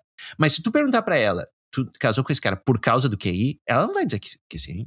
É, muito pouca gente tá consciente dessa decisão entendeu? Que ela, que ela faz. Essa, essas coisas, e esse é o erro que muita gente que não entende psicologia, que ataca a psicologia evolucionista faz, porque eles acham que tu tá fazendo esses cálculos de maneira consciente, né? Que tu tá uhum. sentado uhum. agora parando. Ah, como é que eu vou aumentar o meu, o meu, o meu, distribuir mais meus genes na população. Ninguém pensa isso. Uhum. É, o, o, cachorro faz isso sem pensar. E o cachorro não tá, né, ali raciocinando, não tem nem fala para pensar nisso. Mas enfim, agora que a gente entrou então na parte da eugenia e da disgenia, o que, que foi esse estudo? Vamos só, uh, eu não sei se tu leu ele melhor, do, do da... Um, eu, a minha interpretação é de que está havendo um, uma certa disgenia, um grau de disgenia no, no, na população britânica, porque está apontando que o pessoal que tem menor educação está se reproduzindo mais, não é? Uma coisa assim. É, é são sinais de seleção natural é, na direção de um menor QI. Mas é uhum. no sentido assim, dos mais inteligentes estão tendo menos filhos que os é. menos inteligentes. E é uma coisa que é que eu ouço há muito tempo. Já e que sabia, a minha é? é, e é uma das minhas respostas a isso era, bem, é, ok, mas até é, na variação que fica na população, de, devido à quantidade de genes que são associados a isso, ainda, dá, ainda, ainda é possível né, produzir pessoas inteligentíssimas mesmo com a, a, a essa tendência de queda na média. É, eu não acho que a solução é falar, ah, vocês aí, cheio de diplomas e tal, tenham mais filhos. O, o Elon Musk está tentando isso. É, eu não sei se é muito. Vai. É, é, é, ele já teve nove filhos, né? E ele é realmente uma pessoa de autismo QI. É, e e aí a gente pode até entrar um pouquinho na. E, e, ter o autismo que é uma coisa desejável, porque o Elon Musk, por exemplo, isso veio junto com o Asperger, né? Veio um pouquinho com é. autismo ali. Então, é, às vezes eu fico preocupado é com a eleição ou outorga-se uma característica única como a medida do valor das pessoas. Pode ser inteligência, pode ser habilidade é, atlética, né? Se fosse pela habilidade Sim. atlética, eu seria o O do Borogodó. Então, é... e eu fico preocupado com isso, porque, é, por exemplo, sociedades como a Islândia, em que não, praticamente não existem pessoas com síndrome de Down. Assim, Sim. eu entendo os argumentos a favor de abortar fetos com síndrome de Down, que envolve, por exemplo, o sofrimento que eles poderão ter, os problemas de saúde que eles poderão ter. O que é o estranho é o consenso, né? O, a, a, a, unanimidade gigantesca lá naquele país, ao ponto de ter ido a zero. Ninguém hum. discorda desse consenso. Como é que está a hum. diversidade de ideias nessa sociedade? Eu, é um Sim. mau sinal, né? Sim. Esse tipo de coisa que me preocupa. Agora, uh, a gente tem. É, saiu, saiu um estudo chinês, eu até cobri na Gazeta do Povo, com quase mil características poligênicas humanas, mostrando que tem, nos últimos dois mil anos, teve seleção natural. Só que ter seleção natural não tem nada a ver com melhorar moralmente ou esteticamente. É. Por exemplo, teve alguma coisa, é, foi selecionada, aí vem coisas juntos, como eu estava falando. E anorexia tem um sinal positivo de seleção. Uhum, então, é, é e, e, tem de coisa mais né, de, também. Déficit de atenção, sim. Tem, então, tem coisas que vêm junto. Então, a, a, a, genética poligênica tem algo, algo que eu acho muito importante entender. É, é, um conceito que vem até da genética mendeliana, que é daquele de que o gene tem mais de um efeito. Né, que foram descobrindo que você tem certos genes, mas e o fenótipo ao qual estão ligados é mais de um fenótipo né? Então, é, isso acontece. Então, esses milhares de variações, esses 3 mil SNPs ligados a, a, no caso, é a sucesso acadêmico, deve estar ligado a QI também, está ligado a outras coisas, pode estar, tá, pode estar ligado a autismo, né? É, é, é um pouco de exagero e, e, e, e, coisa que Hollywood meio que pregou de, de ah, a inteligência vem sempre com autismo. Não é verdade, mas é mais a inteligência matemática, eu acredito, e não muito a verbal, hum. né? Sim. Sim. Não, é, é, é, mas esse debate é justamente um, um ponto importante que a gente não está tendo, porque tem toda essa histeria, sabe, ao redor de temas de herdabilidade, herdabilidade da inteligência, raça, esse tipo de coisa. Com essa histeria toda, a gente não pode sentar e ter uma conversa, sabe, é normal, como, como aconteceu no Covid, né? Que tu não, não pode ter uma, uma conversa assim, racional sobre o Covid, porque vem tanto o pessoal da antivacina gritando, não, mas essas vacinas é, é tudo para controlar a humanidade, quanto o pessoal pró-vacina, que não, tu, tu falou alguma coisa uh, ruim da vacina, algum efeito colateral, meu Deus, tu é um inútil, negacionista, sabe, anti-ciência. E na, na, nas questões essas aí de, de genética, a gente está exatamente nesse ponto, né? Uh, que eu adoraria ter essa conversa de justamente como é que a gente vai. Porque as, as ferramentas vão, mais cedo ou mais tarde vão, vão, vão estar aí, né, para justamente selecionar o tipo de filho que tu quer ter, escolher um embrião, aquele tipo de coisa. Isso vai chegar e a gente vai ter que discutir essas coisas. Né? Então, é, é, simplesmente todo o debate, em, colocar tudo como sendo, eugenia nazista, não, não, não tem sentido. Né? E como a gente tocou nisso aí, vamos entrar então direto no, no, no tópico da, da, da, raça, né? do inteligência e raça. Isso é uma coisa que eu mudei de ideia. Na verdade, tu pode ir no, no, no blog do Raciocínio Aberto, tu vai ver que tem um, um post, eu até escrevi um, um adendo depois, porque eu acreditava naquela ideia que vem do Lewontin também, né? Que ele dizia que era impossível um, achar grupos humanos, separar grupos humanos geneticamente. Né? Porque a variação entre os grupos, era, a variação en, dentro do grupo intragrupal era muito maior que a variação intergrupal, né? Só que isso ele estava falando para um gene na época. Um gene, dois genes, coisas assim, genes individuais. Ele não estava falando justamente isso que a gente eh, agora está falando dos é, SNPs e, sabe, pegar vários genes, é, muito, centenas, milhares e tudo mais. Tu, pelo meu entendimento, é possível, já tem sido possível desde pelo menos ano 2000, 2003, coisa assim, separar usando técnicas estatísticas, uh, classificar né, um genoma como ancestralidade do genoma. Tanto que hoje em dia a gente faz 23andMe, essas, essas coisas a gente sabe, né? Tu tem, sei lá, 6% africano, Uh, eu tenho, eu já fiz uhum. um teste aqui, eu tenho 6% uh, ameríndio. Nem sabia. Uhum. Sabe? Um, o resto é, é europeu. Um, e, ou seja, existe uma maneira objetiva de classificar, seja, tu pode chamar isso de raça, tu pode chamar do que tu quiser, grupos, povos, ancestralidade, o que for, mas existe de fato uma maneira objetiva de separar os seres humanos em grupos. Tu concorda com isso ou não? Sim, é a análise de clusters, e esses clusters são cerca de sete, e eu digo cerca porque às vezes seis clusters também são igualmente informativos, mas uh, numa análise que eu vi de 2008, que foi uma das maiores, sete era, era o caso.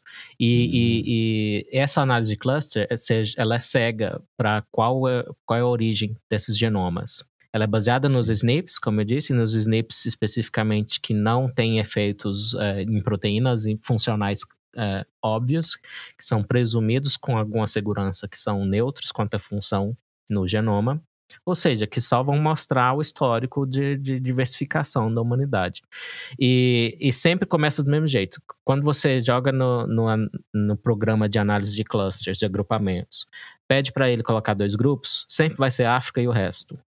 Então não é arbitrário, tá? E esse, esse, resto começa a ser dividido em outras coisas: europeus, hum. pessoal do Oriente Médio, é, Ásia Central e do Sul e a, aborígenes australianos, os, na verdade todo o grupo da, da Oceania ali.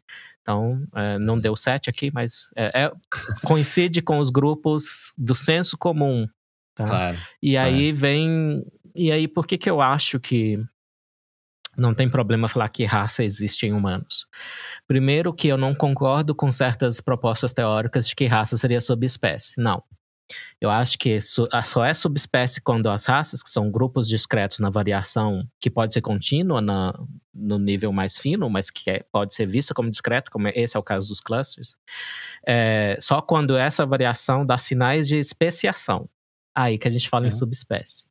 Então, eu não concordo. É o Alan Templeton que, quem propôs que raça seria subespécie. Discordo, não acho que raça é subespécie. Uhum. Raças são grupos dis discretos ou que seja informativo que sejam tratados como discretos na população.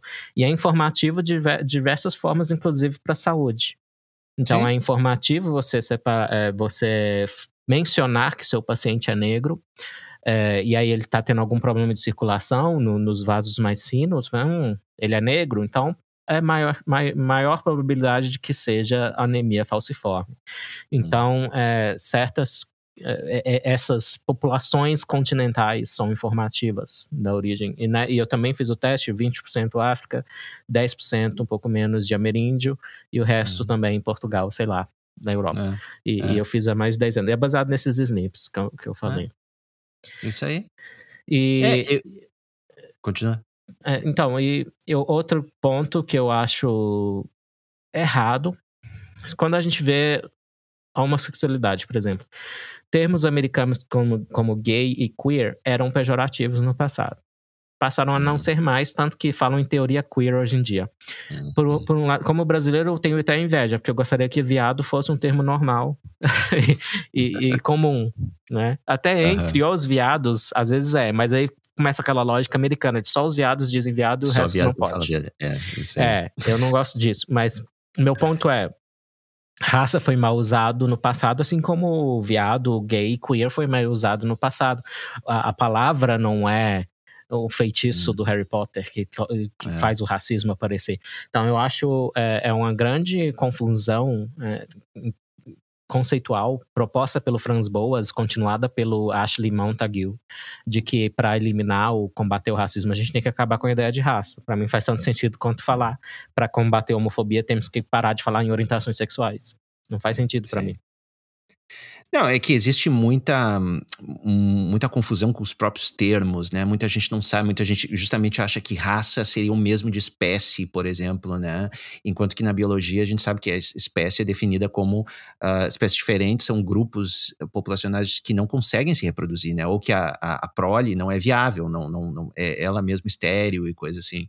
Uh, e um, uma raça seria uma diferenciação genética né, entre dois grupos que se reflete no fenótipo e que a gente já sabia desde sempre, né, que, que existem características que fenotípicas que agrupavam o ser humano, né? Claro, pela continuidade quase foram muito poucas os grupos humanos que, que, que ficaram isolados completamente por muito tempo. Né? Uhum. Então não, não foi assim, a, a, diferença não é tão grande, obviamente. A gente é sim. bem semelhante. Né? Mas. É, e, uh, sim. E o, e o argumento do Lee Wonting que você citou, primeiro, é, é correto, a variação está mais em, dentro dos grupos do que entre os grupos. E se você fizer aquela partição de variância lá, dá 15, 10 a 15% é, entre grupos. É explicado com, levando em conta os grupos, as raças ou populações continentais. Mas o que o Lee Wonting não sabia Uh, e que a gente sabe hoje é que esses scores poligênicos que a gente estava comentando an antes é, dependem bastante da população de origem. Então, às vezes, um score poligênico baseado nos, na variação genética de pessoas de ascendência europeia não vai valer muito para os africanos é. ou para os asiáticos do leste Sim. e tal. Então, Sim. ou seja, isso significa que a, houve, como diz o, o, Charles Murray no outro livro dele, Diversidade Humana, é, a, houve adaptação local e, ou seja, houve evolução é, humana, e, e, como eu disse no estudo chinês, até dois mil anos atrás, desde o tempo do Jesus Cristo, a população, a gente vê no genoma que houve evolução, houve seleção natural. É, às vezes é em resposta ao ambiente, às vezes não. Porque, assim, ser evolução não quer dizer que é seleção natural tá? Porque a evolução é definida molecularmente falando como a mudança da frequência desses alelos com o tempo, com o passar das gerações. E a, uma parte dessa mudança na, na frequência dos, dos alelos, ela é ao por acaso. É como tirar, por exemplo, você tira, pega uma caixa de bombom, tira três, não vai ser uma amostra representativa de todos os bombons que tem ali. Hum. E é isso a gente chama de deriva genética. Então, quando saiu a humanidade da África, já foi uma amostra viciada da variação sim. genética que tinha dentro da África. E é justamente isso que permite fazer os clusters, inclusive, sim, sim. que a gente chama de efeito fundador. Então, os fundadores das populações que saíram da África, cerca de 100 mil anos atrás, saímos da África. E eu até acho o ritmo de espalhamento para os outros continentes rápido, porque 60, 50 mil anos já, os aborígenes já estavam lá na Austrália, inclusive. Tocando terror lá, acabaram com a fauna grande que tinha lá. Né? É, as Américas, 15 mil anos por aí, foram várias ondas, quatro, cinco ondas de migração para as Américas, a partir da.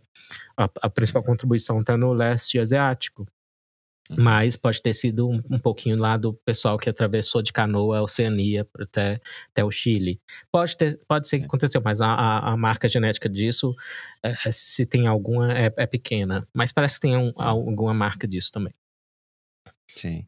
Sim, eu, eu, eu, pelo que eu tenho entendido, na época do Lewontin não tinha nem é, o conceito de SNPs, né? E se tu pegar qualquer gene separado, de fato, a variação né, nesse gene é, é, é muito maior dentro do, do, do grupo de que uh, fora do grupo. Mas se tu pegar, sei lá, 100 mil genes, uh, há, há uma, uma distribuição, uma, distribuição de frequência diferente, pelo menos isso, né? Eh, na, na que, que dá justamente isso para fazer, por isso que dá para fazer esses clusters, né? Do, uhum. do um, e separar então os seres humanos em grupos. Uh, e essa, mas, novamente, é, é, essa diferença não é assim gigantesca. Muita gente acha que as raças justamente seriam assim ah, o cara tem completamente, tem genes completamente diferentes, né? Sei lá, o negro tem genes completamente diferentes dos brancos e tal. Não, é, é questão de simplesmente frequência dos mesmos genes, muito disso é, é, muito da diferença é isso, basicamente diferença de frequência dos mesmos genes nos dois grupos, sabe? Uh, uhum. tem o, o, o, grupo dos negros, por exemplo, tem, tem mais genes para uh, ah, melanina, né, para produzir melanina, que nos brancos, mas é o mesmo gene. É, só que uhum a, a diferença de frequência é, é, é maior, digamos assim. A, é, é, existe uma diferença na frequência. e a gente um sabe. Estudo... Uhum. desculpa, eu acho que eu estou te interrompendo muito. Mas saiu um estudo. Saiu um estudo em que foi possível prever se a pessoa era negra ou não, com base no cérebro. É, ou seja, muito complicado, né? Sim, eu não sei, não vi sim. detalhes desse estudo, mas Não é Sim. é só a cor da pele. Esse é o ponto. Claro. Mas também não significa que a diferença é grande, como você disse. É, somos é. seres humanos e há muito mais semelhança do que diferença. Mas o, o, o argumento do Lewontin é, foi batizado como falácia de Lewontin por um teórico da, da estatística chamado A.W.F. Edwards, que foi aluno hum. do Fisher, inclusive. Eu, ah. eu, eu, vi, eu vi ele lá em Cambridge uma vez. O Edwards, não vi nunca nenhum sinal de que ele seja eugenista. O Fischer era. O Fischer era eugenista. Ah. Mas o ah, é, Edwards é, derrubou esse argumento do Lewontin. Eu não entendo os, exatamente os, os, argumentos estatísticos, mas eu acho que é basicamente Sim. assim. É como, é como se alegar que não tem diferenças físicas entre homens e mulheres na face é, com base no nariz. Então, ah, não uhum. tem o nariz feminino e o nariz masculino. Porém, no conjunto da obra da face, a, a, pessoa comum é capaz de dizer aquilo é um homem, aquilo é uma mulher, com 95% de, precis, de precisão. É, é. é exatamente então, isso. O, é? é e, então, é o, o, o, Colin Wright, que é um biólogo que está aí, até eu acho que está exagerando um pouco na crítica aos identitários, ele chama isso de falácia univariada.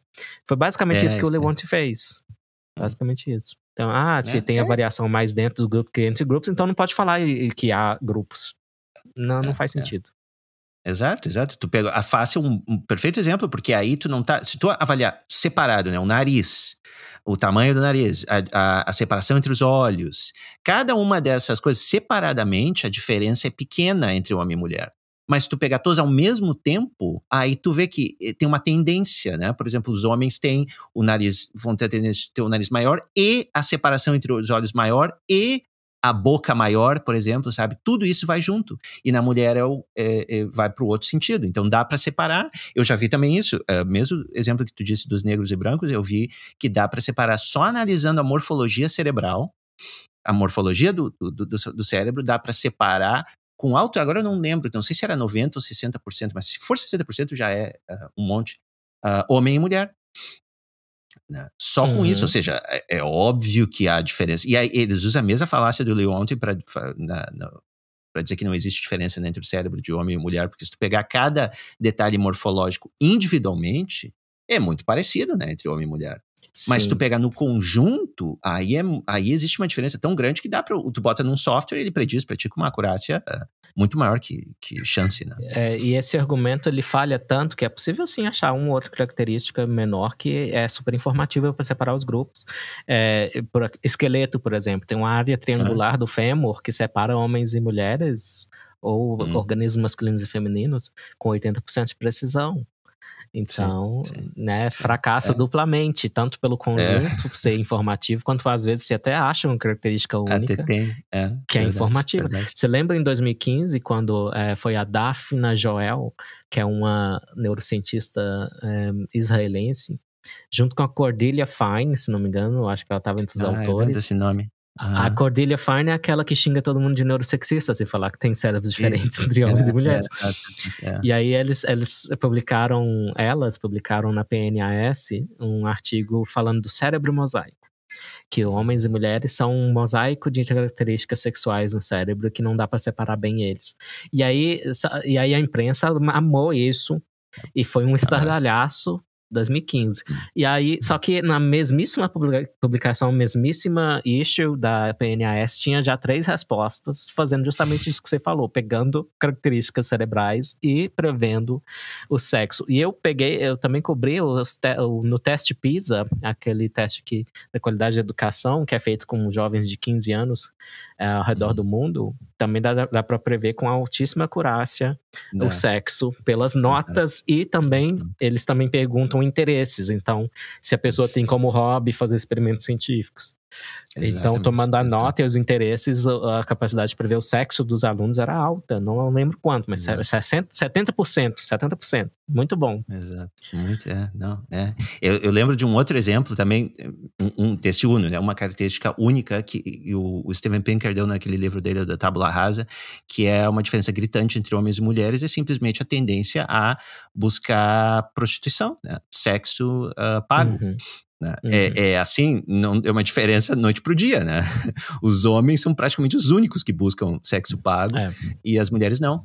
Ou seja, uhum. até nessas, é verdade, uma característica só é suficiente para É, até fantasias de violência. Quanto, quantas vezes por ano você pensa em matar alguém que te irritou? Dá, dá uma ah, boa, boa diferenciação de sexo. Só é, isso. É uma baita. É verdade. É verdade. E para completar, como todas as diferenças, já que tem existe uma diferença genética, era de se esperar que ia existir uma diferença na inteligência também entre os diferentes grupos, mas como existem diferenças na, na, na, corrida, né? A gente vê isso nas Olimpíadas, toda hora, quenianos, por exemplo, que ganham as maratonas e coisas assim. E ninguém questiona muito isso, né?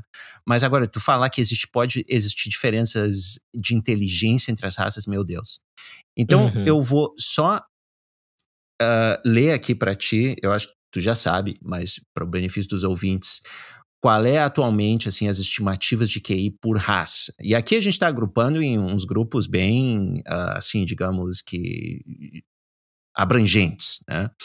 Então, por exemplo, pelo que eu tenho entendido, o, o que pontua mais alto são os judeus ashkenazi, né? que uh, questão de se eles são uma raça ou não, eles ficaram praticamente uh, reprodutivamente isolados dentro da própria Europa, né, por bastante tempo.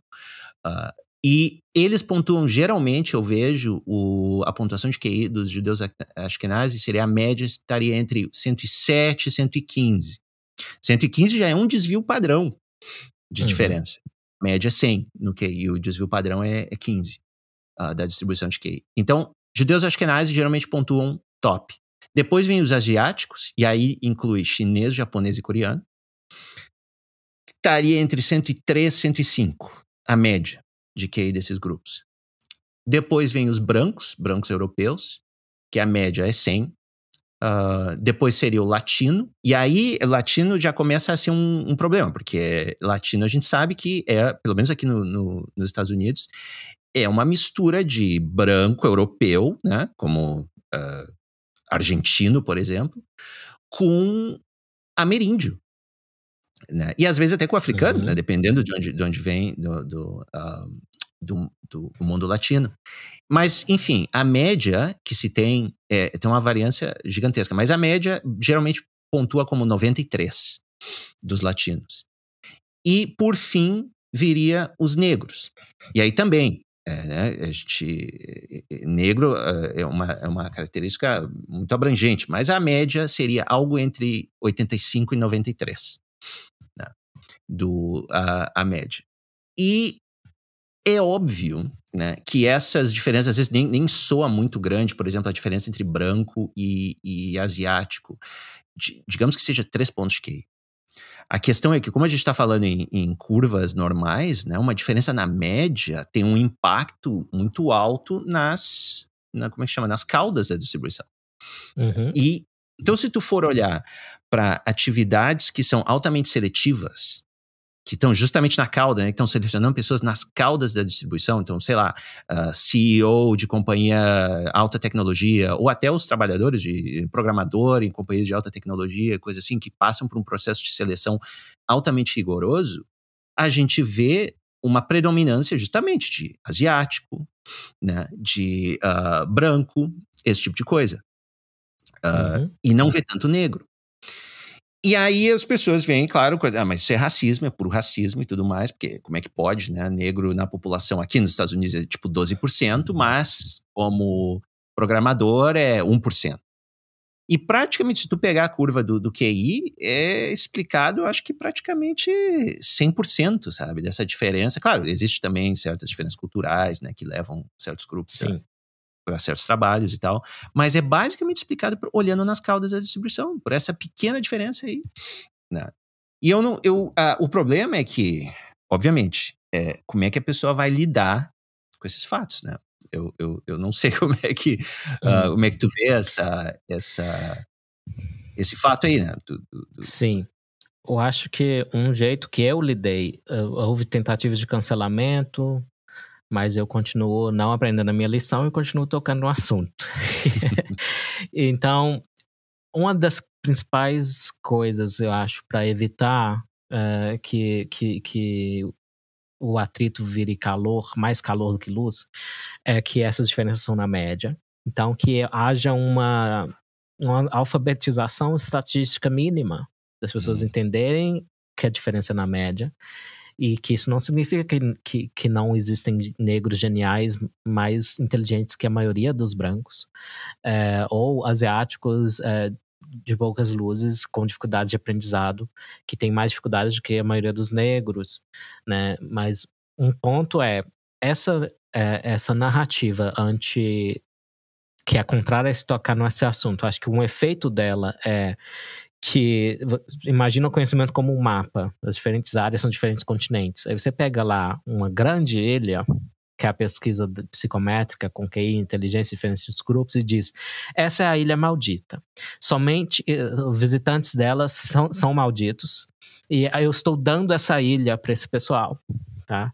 Então, ninguém que tem boas intenções, bom interesse ou simples curiosidade, sem, sem grandes cores morais, ninguém pode tocar. É, essa é a ilha dos malditos. Então, é a própria pessoa com esse tabu moral que está dando de bandeja todo um território do conhecimento para os racistas, nazistas, eugenistas, etc. Né? Para os verdadeiros, não para todo Sim. mundo que ela xinga disso. Né? Hum. Então, essa é uma das dificuldades.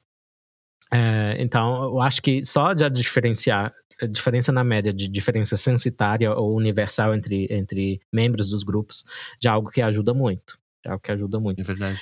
É verdade. É. Não, é verdade. E eu, eu diria também que há muita. Geralmente, quando se menciona esse tipo de diferença na inteligência, aí o pessoal cai em cima do teste em si. Novamente, eles levantam a questão de que o teste de QI é enviesado. E eu vou te dizer, assim, também, isso está no livro do, do uh, Murray e do Herrnstein, do The Bell Curve, mas isso, assim, é, é, consenso entre todos os pesquisadores de inteligência, não é uma questão só eles ali, né, que descobriram, mas já tem anos de pesquisa. Que, por exemplo, como é que eles sabem que o teste não é enviesado contra negro? Uma das, das, das, dos testes que tu pode fazer, que é, é, bem simples, é mostrar que o teste é igualmente válido para branco e para negro. Ou seja, a previsão que o teste. Um, um, um negro que pontua alto no QI vai também pontuar alto em, na, como é que se diz? Na escola, no trabalho, na produtividade, esse tipo de coisa. Ou seja, com a mesma frequência do branco. Ou seja, é, se tu tira a raça, pegar um negro com QI uh, 110 e um branco com QI 110, o, o, as outras atividades que estão correlacionadas com QI estão exatamente correlacionadas da mesma maneira com os dois sabe? Ou seja, o, o, é, o teste é válido igualmente para os dois, não, não depende da raça. Se, se fosse enviesado, então, por exemplo, tá, não, não é válido para o negro, né? Um negro com uma pontuação alta de QI, por exemplo, 110, ia estar tá tendo dificuldade no trabalho, dificuldade na escola, coisa assim, porque o teste não vale nada sabe? Uhum. E, e vice-versa. Um, um, negro com uma pontuação de 80, por exemplo, ia ser um gênio da física ou coisa assim. Uhum. Não acontece isso. Isso não acontece é igual para negro e branco a, a, validez. E a outra coisa que dá para fazer é tu pegar os itens do teste QI e classificar eles por dificuldade. Tem itens mais difíceis, né? Que é uma porcentagem maior da população uh, tira um score mais baixo, por exemplo. Que outros? E aí, então, tu categoriza eles, tu, tu ordena esses itens por ordem de dificuldade.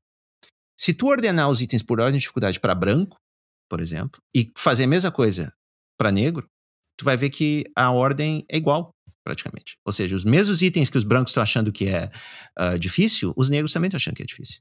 Uhum. E, e vice-versa. Ou seja, é, sabe, não, não, não tem, não, não existe nenhuma outra. É, é, há, há, mais, há outras. Questão até com. Tem gente que já testou um negócio da. Como é que se diz? Da. Tempo de reação. Tem teste QI que envolve tempo de reação.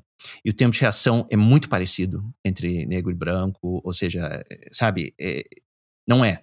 A gente pode excluir já, já tem muitas pesquisas que mostram que o teste em si não é enviesado. Parece que talvez para os latinos, por exemplo, aqui, porque muito desses testes, os melhores testes, né, as melhores pesquisas de, de, inteligência ainda são feitos aqui nos Estados Unidos, até porque é onde mais tem, né, também outras raças que dá para testar e fazer uhum. essa comparação. E existe uma, uma, talvez a melhor crítica seja que para os latinos eles talvez tenham uma certa dificuldade na parte verbal, porque pela questão do inglês. Eles estão sendo testados em inglês. E que talvez isso, sabe? Mas uhum. parece que também não não tem muita. doesn't hold much water. não é um argumento muito grande, porque a gente está falando às vezes de também descendentes de latinos, sabe? Gente que o inglês já é a primeira língua e tudo mais, e que parece que não tem essa. e pontua a mesma coisa e não, sabe? Não tem essa diferença. Mas é uma coisa que realmente pode ser um problema, sabe? Sim, é. esses ataques ao teste em si, tem, tem o Nassim Taleb é o mais notório deles. Ah, e assim, eu nem apelo para para dificuldades estatísticas e né, coisas arcanas do debate dentro da estatística, dos métodos. Eu acho que uma pessoa que esteve numa escola e nega que dá para medir a inteligência, ou ela não é bem boa observadora, ou ela tá mentindo por causa do politicamente correto. E é simplesmente é. assim. Não, é. e, e, outra coisa que talvez não seja só uma questão de ser bom observador, mas de ter familiaridade com a literatura, mas bons, bons observadores vão ter notado também. Uma pessoa que era boa em química tendia a ser boa também em física. Tendia uhum. também a ser boa em matemática. Então, o, o CDF da sala, ou nerd, sei lá como é que se chama hoje em dia, ele não era só bom numa matéria, ele era bom em múltiplas matérias, sim, né? Sim. Então, aquela ideia de, de múltiplas inteligências. E sabe uma coisa que eu caí para é. trás de ler o Murray? É que ele aceita as múltiplas inteligências. Então, o Murray. Tu ele, ele, mudou de opinião, eu acho. Ele, porque no, no. Ou talvez foi a influência do Herdstein. No, no The Bell Curve, eles citam especificamente uhum. as inteligências múltiplas e, e dizem que né, não tem muita evidência ali e tudo mais. Depois pois ele é. muda de ideia, então. É, no, no, Human Diversity ele fala bem das múltiplas, mas é, é bem de passagem, assim. Eu acho que foi mais ah. para jogar um osso, entendeu? É, é. Eu fiquei, fiquei curioso a respeito disso. É, mas tem até uma contradição, né? Que reclamam da nota, reclamam do teste, falam que o teste não funciona, depois reclamam da nota baixa. Bem, você tem que, você tem que se decidir, ah, é. né? Se decide. o problema é só metodológico ou você vai reclamar da nota baixa, né? É, Outra é. coisa, os nigerianos são um grupo negro muito bem sucedido nos Estados Unidos. Hum. Então, é, outra coisa importante é lembrar que essas populações continentais, esses clusters que a genética estabelece, é, dentro deles tem mais variação, a gente já está sabendo disso. Então, claro, até dentro claro. deles tem os grupos que se sabem melhor. E parece que os nigerianos Sim. entre os negros são um dos grupos mais inteligentes. É, e um sinal disso é o sucesso deles nos Estados Unidos. Né? É, e até é o pessoal que quer reduzir tudo ao histórico, a dívida histórica da escravidão, fala, ah, porque eles não, não herdaram o histórico de escravidão, ah, eles vieram, é, né, eles são imigrantes mais recentes dos Estados Unidos, que é verdade. Sim. Sim, é, sim. Mas enfim, muito tortuoso. É, essa, se, há, se é tortuosa a linha causal entre um Snape e a inteligência, essa outra linha causal é mais ainda. Claro, claro, claro. Não, e tem. Aí, entra uma, uma, uma, dúvida que é válida ainda, que não se tem uma resposta decisiva, mas a gente tem, sei lá, indícios que apontam mais para uma direção que a outra, pelo menos eu acho, a minha leitura da, das evidências. Que é a questão de se essa diferença entre as raças. Pelo menos vamos pegar a diferença entre brancos e negros, né? Que é a mais explosiva, digamos assim, pelo menos aqui nos Estados Unidos. É, quanto dessa diferença, na média, das, das duas distribuições é devido ao ambiente e o quanto é devido à genética. Né? Então, quanto seria realmente genética essa diferença. É, tem a questão do efeito Flynn, que, o, o, o, na verdade, então, no The Bell Curve, eles foram os primeiros a mencionar e, e nomear e chamar de efeito Flynn. Né? E eles uh, abertamente mostram ali que realmente está havendo uma subida no QI dos, dos negros, por exemplo, né? A questão é o quanto isso vai continuar, sabe? Porque o livro era de 94. E, e o quanto disso também não é, novamente, né? É, são partes do ambiente que não são, não estão sob controle, sabe? Pode ser uhum. coisas assim, intrauterina, como tu mesmo uhum. uh, falou. E pode ser coisas que a gente não, não, não sabe, não, não, não tem controle, sabe? Ou pode ser simplesmente melhor alimentação, a sociedade está tá, né, se alimentando melhor, tá, tem um nível educacional mais alto e coisas assim. E eu já vi gráficos de. Nos países desenvolvidos tem uh, Suécia, essas coisas, eles já medem o QI há muitos anos. E mostrar, mostra também o efeito Flynn, que é. A gente não explicou, né? Eu não expliquei que é o efeito Flynn, que é uma, um aumento uh, geral do QI na população, sabe? Através das gerações.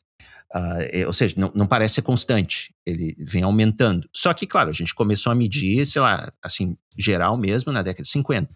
E da década de 50 até a década de 90 parece que houve um, um, uma melhoria nos países escandinavos, por exemplo. Mas da década de 90 para cá parou. Parou. O efeito Flynn acabou, basicamente. É, essa é, pelo menos, as últimas evidências que eu vi, que eu vi é essa aqui, nos países nórdicos acabou. E aí eles compararam, interessante também, com a altura, que a altura também sofreu a mesma coisa. A altura média da população vem subindo, né, com, a, com, a, uhum. com as uhum. gerações. Só que também parou. E para mais ou menos no mesmo, ao mesmo tempo que para o QI. Ou seja, é alguma coisa no ambiente, tudo bem, só que é alguma coisa no ambiente que a gente não tá, não, não tá sob controle assim, muito fácil, sabe? E, enfim, é, a questão é que, ainda assim, no efeito Flynn, o, a, o, ainda tem uma diferença aí, que é essa diferença que eu mencionei, de quase uma, um desvio padrão entre brancos e negros. Mas põe que seja menos, que seja sete pontos. A questão é que, ainda assim, esses sete pontos uh, se mantêm. E ninguém sabe, eu não, não vi estudos muito mais recentes mostrando o, o efeito Flynn. Eu não sei se ainda está subindo o uhum. QI dos negros. E, isso coincide, a década de 90, também com a, quando parou a diminuição do gap, da diferença de performance é, atlética entre meninos e meninas, entre homens e mulheres. Porque hum. o pessoal hum. apela, né, na, na questão moderna agora de contemporânea uhum. de, de trans no esporte feminino, até algumas entidades andaram mudando as políticas, que a inclusão foi longe demais e levou a injustiças, como era previsível, aliás. Sim, sim. É, também esse apelo, ah, mas que são diferenças também culturais, bem, é, sim, no, as meninas eram mais excluídas dos esportes, verdade. Só que aí essa diferença começou a cair, uh, 70, uhum. 80, chegou na década de 90, ficou como estava e está a mesma coisa até hoje. E não mudou, pois é, é. Exato, exato. E eu, uma, mas tem uma maneira de decidir isso. Eu vou, eu, eu quero te perguntar se tu já viu algum experimento uh, nesse sentido, que seria agora justamente usando esses testes de ancestralidade. Então, dividir, fazer um teste, né, uma pesquisa onde tu analisa a ancestralidade dos sujeitos, a porcentagem, digamos, de, de descendência africana, a porcentagem de descendência europeia de cada sujeito no teu teste. Aplica o teste QI e aí tu correlaciona, né? Uh, digamos assim, porcentagem de ancestralidade branca. Se correlaciona com o maior QI ou não? Seria uhum. uma maneira que tu, tu, já viu um estudo na minha na minha concepção é uma maneira de justamente responder se é genético ou não essa diferença. Uhum. Existe, é, sim, existem alguns estudos, não com esses scores poligênicos, não com esses GWAS, que isso tudo é muito recente, mas a gente tem os estudos de adoção. E tem uma pessoa que citou esses estudos, e num artigo muito didático, é, o título é Dodging Darwin, tipo, driblando Darwin, raça, evolução e a hipótese hereditária. E a hipótese hereditária é que a genética é mais importante que o ambiente, para essas diferenças entre grupos humanos. E é do hum. Bo Weingard, inclusive ele perdeu o emprego por esse artigo. É de hum. 2020. Tá na Personality and Individual Differences. É, essa é a revista. E uhum. lá ele cita alguns desses dados é, nesse artigo. Ele, ele fala de crianças é, do leste asiático, coisas assim, adotadas em famílias. Tem lá na França, nos Estados Unidos, uhum. e pegando todo, todas juntas e tal, a média delas continua se referindo mais à população da origem genética delas do que à população em que elas foram criadas. Sim, sim, sim. É, eu vi esse estudo, mas o, que eu, o estudo que eu tenho em mente seria justamente usando pessoas misturadas. Por exemplo, esse estudo seria perfeito no Brasil, onde a maior parte da população é misturada, sabe? E, e aí tu não pode dizer, porque, eh, sabe, eh, seria simplesmente uma questão, a diferença é só na proporção de herança genética de cada um. Uhum, Mas, por exemplo, todo, todo, mundo é meio, né? O, pegar um mulato, por exemplo, é, vai ter várias uh, mulato vai de, sei lá, herança desde 20% africana até 70%, digamos assim, sabe? Tem uma baita Sim. de uma variação ali que é. É, ainda é considerado mulato. Pega e, e, com essa. com Pode pegar só os mulatos, por exemplo. E aí tu vê se quanto mais uh, ancestralidade europeia, por exemplo, branca, maior o QI, se está correlacionado com o QI ou não. Hum, só isso já, boa. sabe? já daria, já daria uma, boa, uma boa pesquisa aí, mas ninguém vai, é, quem que vai existe, tocar nisso aí hoje? É, ninguém, é, tem esse, o tabu, tem o tabu, mas também tem uma dificuldade metodológica, porque se a população, o que a gente chama, isso é conhecido na genética de populações como população estratificada, porque ela tem a aparência de ser uma coisa só, mas quando você vê ela tem essas diferentes origens, e às vezes é o que é, é, aquele mesmo argumento lá do, dos pauzinhos para comer que eu falei. Só que aí, no caso, é, tá numa população só e não duas sendo comparadas. Então, uhum. às vezes, a, você vai achar a correlação, mas é por causa da estratificação, a própria estratificação que serve como algo que acompanha o que você está querendo uhum. testar. Então, não é, é mas assim, o, o, design experimental que você propôs talvez funcionaria, né? É, uhum. mas assim, é, se foca muito em brancos e negros porque é o ponto contencioso, mas vamos lembrar que se esse troço é supremacia branca, os asiáticos ficam lá em cima. Eu acho, inclusive, que é uma, uma perda de oportunidade política é, para mensagem liberal e antinazista, porque é uma das maiores ironias da história que a raça inferior, assim chamada pelo Hitler, está no topo da, do QI e da genética para um alto QI são uma das mais deliciosas ironias da história e a gente acaba não tocando é. nela e não usando ela por verdade. causa desse medo todo de raça e QI, é. né? É verdade. Não, é verdade. É uma coisa que eu, é verdade, eu queria mencionar mesmo que a gente não tá, né, assim, o, o, a tal da supremacia branca aí tá longe de ser suprema, né, conforme se tu pegar só a questão do QI.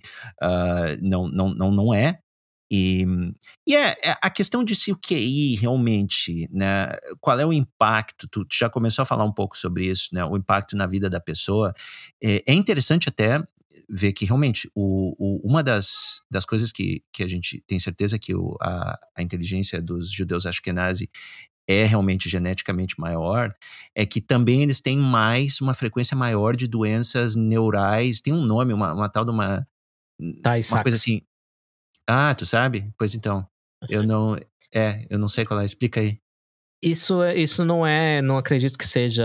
Pode ter acompanhando a, a base genética do alto QI, pode, não sei, uhum. não vi estudos a respeito, mas é mais uma questão por causa da endogamia, de casar com primo. Uhum. Então, essa é, é, uma coisa que os judeus têm, né? A, a linhagem judaica é passada pela mãe, então, se você, sua mãe é judia, você é judeu. Se só seu pai é judeu, não, você não, não necessariamente considerado judeu. Então, uhum. eles tendem a casar com gente aparentada, né? Imagina uhum. lá na hum. Europa, isolados por séculos da cultura ao redor, né? É, ainda assim comerciando com eles, mas ainda isolados. Então, eles se casavam muito entre si. Aí elevou, é, isso é um risco que define o que é é, o problema do incesto, que, que se chama Sim. depressão endogâmica, que é aumenta a chance de um gene. Todo mundo carrega cópia defeituosa do gene, né? Hum. Defeituosa no sentido assim, se estiver em dupla, em dupla dose nos dois cromossomos homólogos, pode até não nascer ou na, é, natimorto. E no caso, a Tay-Sachs, doença, essa doença genética, é, é herança recessiva, você tem que ter a mutação nos dois. E é esse é o problema. Quando casa parente, é maior, Sim, é mais é provável que os dois tenham. Sim. E aí é uma neurodegeneração, é bem, muito, bem triste, acontece já na, no, na infância, assim, 8, 7 anos, já começa a degenerar o cérebro. Sim. Então, é, não sei se tem a ver com a inteligência, mas tem a ver com a endogamia. Qualquer grupo que faça o que os judeus fazem de casar com um parente pode ter esse problema. Não especificamente okay. Tay-Sachs, que depende de qual é os genes, mas outros. Até o Tutankhamon, que vem de, de bastante endogamia, casamento entre primos na, na dinastia uh, egípcia, dizem que ele tinha um monte de coisa estranha no esqueleto dele. Parece que ele não conseguia mover a cabeça de um lado para o é. outro, porque a coluna cervical dele era toda colada. Não, e aqueles Habsburgo lá, que você olha o retrato é, da pessoa, uma feiura danada. Narigão. É, é então, então é, é, isso, é mais isso, esse problema. Não, mas não, é interessante, é, pode ser mesmo, mas é que o que eu acho que chamou atenção é que é no sistema nervoso, né? Sim. Uh, então, é. pode, porque poderia ser, justamente como o Tutankhamon, no, no esqueleto, podia ser uma, uma mutação uh, dessas assim, recessiva ruim em outra parte do corpo, mas é justamente no cérebro. Então, talvez os mesmos genes que, que foram selecionados, que também por causa uhum. da endogamia deles, né? Uhum. Uh, acabaram selecionando também, são os responsáveis pela construção do cérebro de alguma maneira, sabe? Então, não uhum. sei, é um é, é informativo. Das... É. é. Porque assim, a seleção natural, um dos um efeito da endogamia da seleção natural se, se assemelham no quesito de que são uma redução da diversidade genética. É, é, então, é, as duas coisas poderiam vir juntas sim. Yes, yes. E bom, a gente já está chegando no final aqui do, do podcast. Eu queria, eu gosto de encerrar numa nota mais positiva. Então, uh, vamos pensar um pouquinho aqui. Eu quero tua opinião nas consequências disso que a gente falou agora do, do, do QI ser herdável, de, de ser uh, diferente entre as raças e que talvez boa parte dessa diferença seja genética. Quais é as consequências disso, então, para a sociedade mesmo? Isso incentiva ou não o racismo? Porque me parece que o medo maior é esse, né? De que a uhum. gente falar essas coisas, a gente está incentivando o racismo. Uhum. E, e, qual é a maneira de lidar, adulta, de lidar com isso? Eu, uhum. eu gosto de primeiro falar a minha opinião um pouquinho, depois eu escuto a tua. Eu acho que assim. É claro que quem quer ser racista vai usar esse argumento, né? Isso aí eu acho que é meio óbvio. Mas quem quer, quem quer fazer o mal vai, vai, vai achar maneiras de fazer o mal de qualquer maneira, né? Não, não, não tem como. E o problema foi esse que tu já começou a, a também a mencionar, de que se a gente não falar, as pessoas que não querem fazer o mal ignorarem esses fatos, a gente entregou o prato de bandeja para os caras que querem fazer o mal, né? Porque só eles vão falar sobre isso, só eles vão desenvolver uma, até uma cultura ou uma, uma maneira de lidar com esses fatos que a sociedade não vai desenvolver, né? Não está preparada. Então, até a gente conseguir lidar com esses, olhar para esse, a gente que não quer o racismo, digamos assim, olhar para esses dados a gente já começa a construir uma cultura, uma maneira de interpretar eles que seja mais uh, condizente com uma sociedade aberta, com uma sociedade não racista, esse tipo de coisa, né? Então, eu acho que a minha intenção com isso é, é basicamente assim: vamos falar sobre isso, vamos, é, né? não, não vamos tornar isso, vamos quebrar o tabu com, com esses com esses fatos e vamos achar maneiras de, de, de lidar com eles, assim como sociedade. Tá? Sabendo que existe essas diferenças e que também é, outra, outro ponto que eu vejo é que essas raças assim elas não são o Brasil é um exemplo maravilhoso até né de que essas raças não são assim set in stone né que diz no é, é, se houver miscigenação e, e há muito grande miscigenação essas coisas estão em fluxo constante, o genoma humano está em fluxo constante, né? Cada, no, no, final das contas, digamos, sei lá, daqui a 5 mil anos, a gente nem vai falar mais em raça, a gente pode analisar o genoma direto da pessoa, não tem sentido até olhar para características fenotípicas, se tu pode olhar para o gene diretamente e prever as coisas ali do gene, é muito melhor. Sabe? Então, deveria, as pessoas deveriam estar interessadas justamente por isso, porque é uma questão que a gente usa raça hoje em dia simplesmente porque ela ainda é um preditor forte, só porque a gente não tem dados suficientes do genoma. Uma vez que a gente tenha dados suficientes do genoma, aí nem importa se a pessoa é branca ou negra, só importa eu olhar ali, porque, como tu também falou, existe uma superposição nas distribuições para qualquer traço. Então é óbvio que pode ter negros muito mais inteligentes que a maioria dos brancos, sabe? Então se a gente conseguir olhar o genoma, agora a gente pode olhar um, um teste QI e dizer, olha, esses caras aqui realmente têm o QI maior, não interessa a raça deles, né? não interessa a cor da pele, não interessa nada disso. No futuro a gente vai poder olhar para o gene e dizer, oh, não interessa a raça de nada, está aqui, é maior probabilidade para a doença, maior probabilidade para isso, faz isso e aquilo para tentar solucionar. Essa é a maneira como eu lido. Eu não sei como é que, como é que tu uhum. lida com essas diferenças. Bem similar ao que você pensa, eu só tenho talvez um pouco, algumas coisas que eu pensei a respeito. Bem, uh, a gente sabe que a nossa espécie é, ela tem uma, uma dificuldade assim que, se, que tem na biologia desde Darwin. O que, que, que é singular a respeito da nossa espécie? E a única coisa que parece ser mais singular que eu já ouvia falar a respeito, na verdade, a gente partilha com os chimpanzés, que é que os machos formam coalizões e que eles se favorecem entre si, mas se eles virem um macho de uma coalizão rival, eles vão lá e matam sem dó.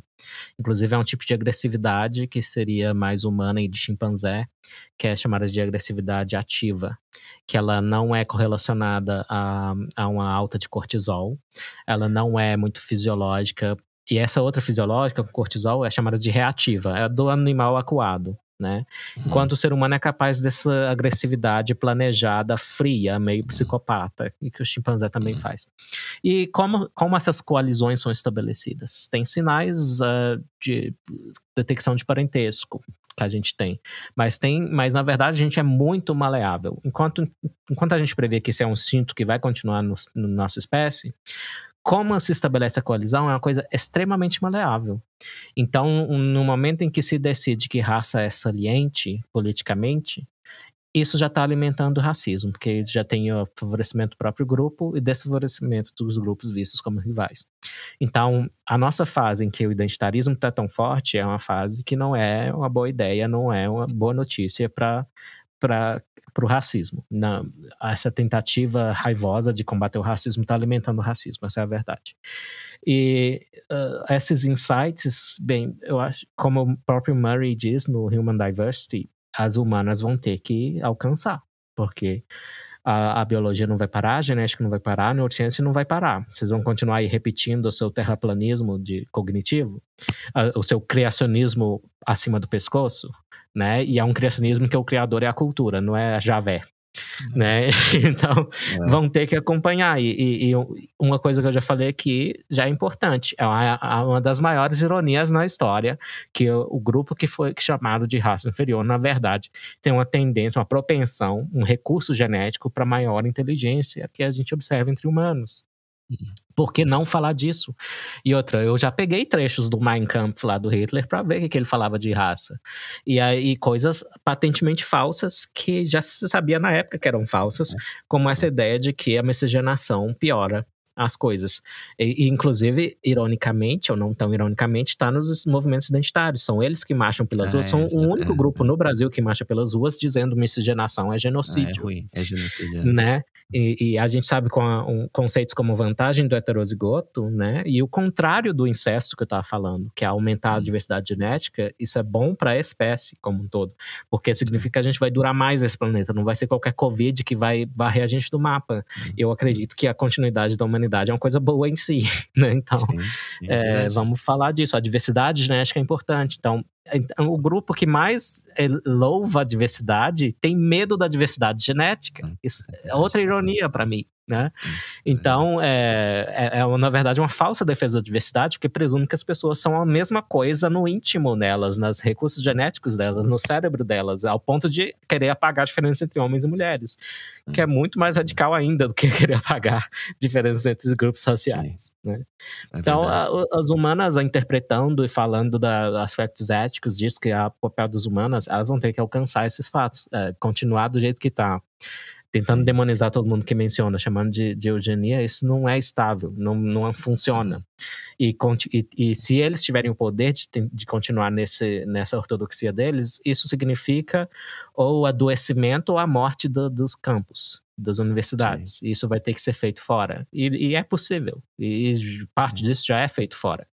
E uh, o mercado de trabalho, por exemplo, tem todo um tabu contra o QI. Ninguém usa QI para contratação. Deveria, porque quando não usam, o que que usam? Ah, é, é astrologia, então discrimina pelo mês de nascimento. é Myers-Briggs, ou, é, ou, seja, um negócio é. que, que inventado pelo Jung, adaptado pelo Myers e pelo Briggs, que é super também impreciso e, e pseudocientífico. Inválido. É, é. é. Ué, na hora em que é discriminar, a palavra discriminar em si não tem nenhum julgamento moral. Discriminar é separar, dizer é. isso é diferente disso. Né? O que é errado é discriminação injusta. Aí, na nossa era, teve uma, um, talvez bem informativa, confusão entre as duas coisas. Então, discriminar já é discriminar injustamente. Então, hum. separar e ver diferenças já é moral, imoral em si. E também isso, bem, quando você quer descobrir quais pacientes na população vão ter câncer de mama, provavelmente vão ser as mulheres, né? Isso é uma hum. discriminação. Isso é errado? Claro. Não faz sentido é, que é. seja errado. Então, é, um dos grupos que tem o menor QI médio no mundo são os aborígenes australianos. E a Austrália tem uma série de é, é, políticas de ação afirmativa. Para mim, isso significa, é, o QI médio ser baixo, significa que ó, oh, tá, tá vendo? A gente tem que ter essas políticas para ajudar eles. Eles são um, um, tipo de gente que precisa de ajuda. Então a gente vai ajudar, é a coisa certa a se fazer. Então, é, é até acho estranho que pessoas que se, se julgam tão humanistas pensam que a reação dos, de, normal das pessoas diante de diferenças desse tipo, que desfavorece um grupo, é que ele se foda, que ele se ferre. Não, é ajudar. Sempre foi ajudar. Né? Quando você nota que seus, seus pais, seus avós estão velhinhos e estão com dificuldade de caminhar, você dá para eles uma, uma cadeira de rodas. Você ajuda. Hum. Né? Sim, então é isso. Sim. É, a, o, o, problema com as ações afirmativas, bom, um dos problemas, né, tem vários, mas um deles é que, por exemplo, na universidade, tu acaba, se, se eles fazem essas cotas, né, para negros e coisas assim, e de fato baixam o, uh, a seleção, né, o, o, critério de seleção, baixam para os negros, uh, vai entrar, é óbvio que vai entrar negros menos preparados que brancos sabe? Só pelo fato de que tu baixou o critério. E aí o que acontece é que isso vai se refletir nas notas dele, tu vai, tu vai criar um, tu vai reforçar o estereótipo, né? Tu vai acabar dizendo, olha, é, é óbvio, só olhar para o cara e dizer que ele é negro já te, sabe, já prediz um monte. Uhum. Imagina se fosse o contrário, imagina se eles realmente usassem o QI, né, como critério. E aí tu tem certeza que só os, os negros que entraram ali, e os brancos também, tudo mais, foram os que entraram por mérito, por mérito uhum. de inteligência. Então, tu uhum. teria, tu, tu, tu, quebraria de uma vez, tu, tu teria muito mais contato dentro da universidade com negros de alto QI do que tu tem agora, por exemplo. É. Sabe? Esse é um dos, dos grandes problemas. Sim. Outra coisa é que que ah eu, eu tu, tu, comentou né sobre usar o QI para seleção de trabalho tu sabe que aqui nos Estados Unidos é, é ilegal tem uma lei contra isso Fizeram justamente na década de, se eu não me engano, 80, 70, quando começou essa, essa história, eles, eles viram que aí, uh, justamente, né, ia dar essa, dar, já tinha começado a dar essa diferença entre de, de os empregos estavam contratando mais brancos que negros. E aí, não. Aí, porque daí eles colocavam isso na conta do racismo e, puf, acabou a história do, do teste que Até hoje, então, os, os, hoje o, o, empregador usa a educação, né, como proxy uhum para inteligência, só que é um proxy ruim, não é o ideal. Né? E, ou é. usam outras coisas, outras características que são ainda pior, como tu falou, Myers-Briggs, que é uma uhum, piada uhum. assim do, dos testes de personalidade. Mas como que tu encara? Agora, pro, esse pro nível, a gente tá falando do nível social, mas e pro nível individual? Por exemplo, digamos que tu, pessoalmente, Uh, a gente sempre herda alguma coisa que não, não tá muito feliz, né? Então, digamos, sei lá, eu herdei um, a minha altura não é a altura que eu gostaria de ter, eu herdei algum outro, sei lá, uma propensão a gostar mais de doce, então eu sou mais gordo, sabe? Ou coisas assim.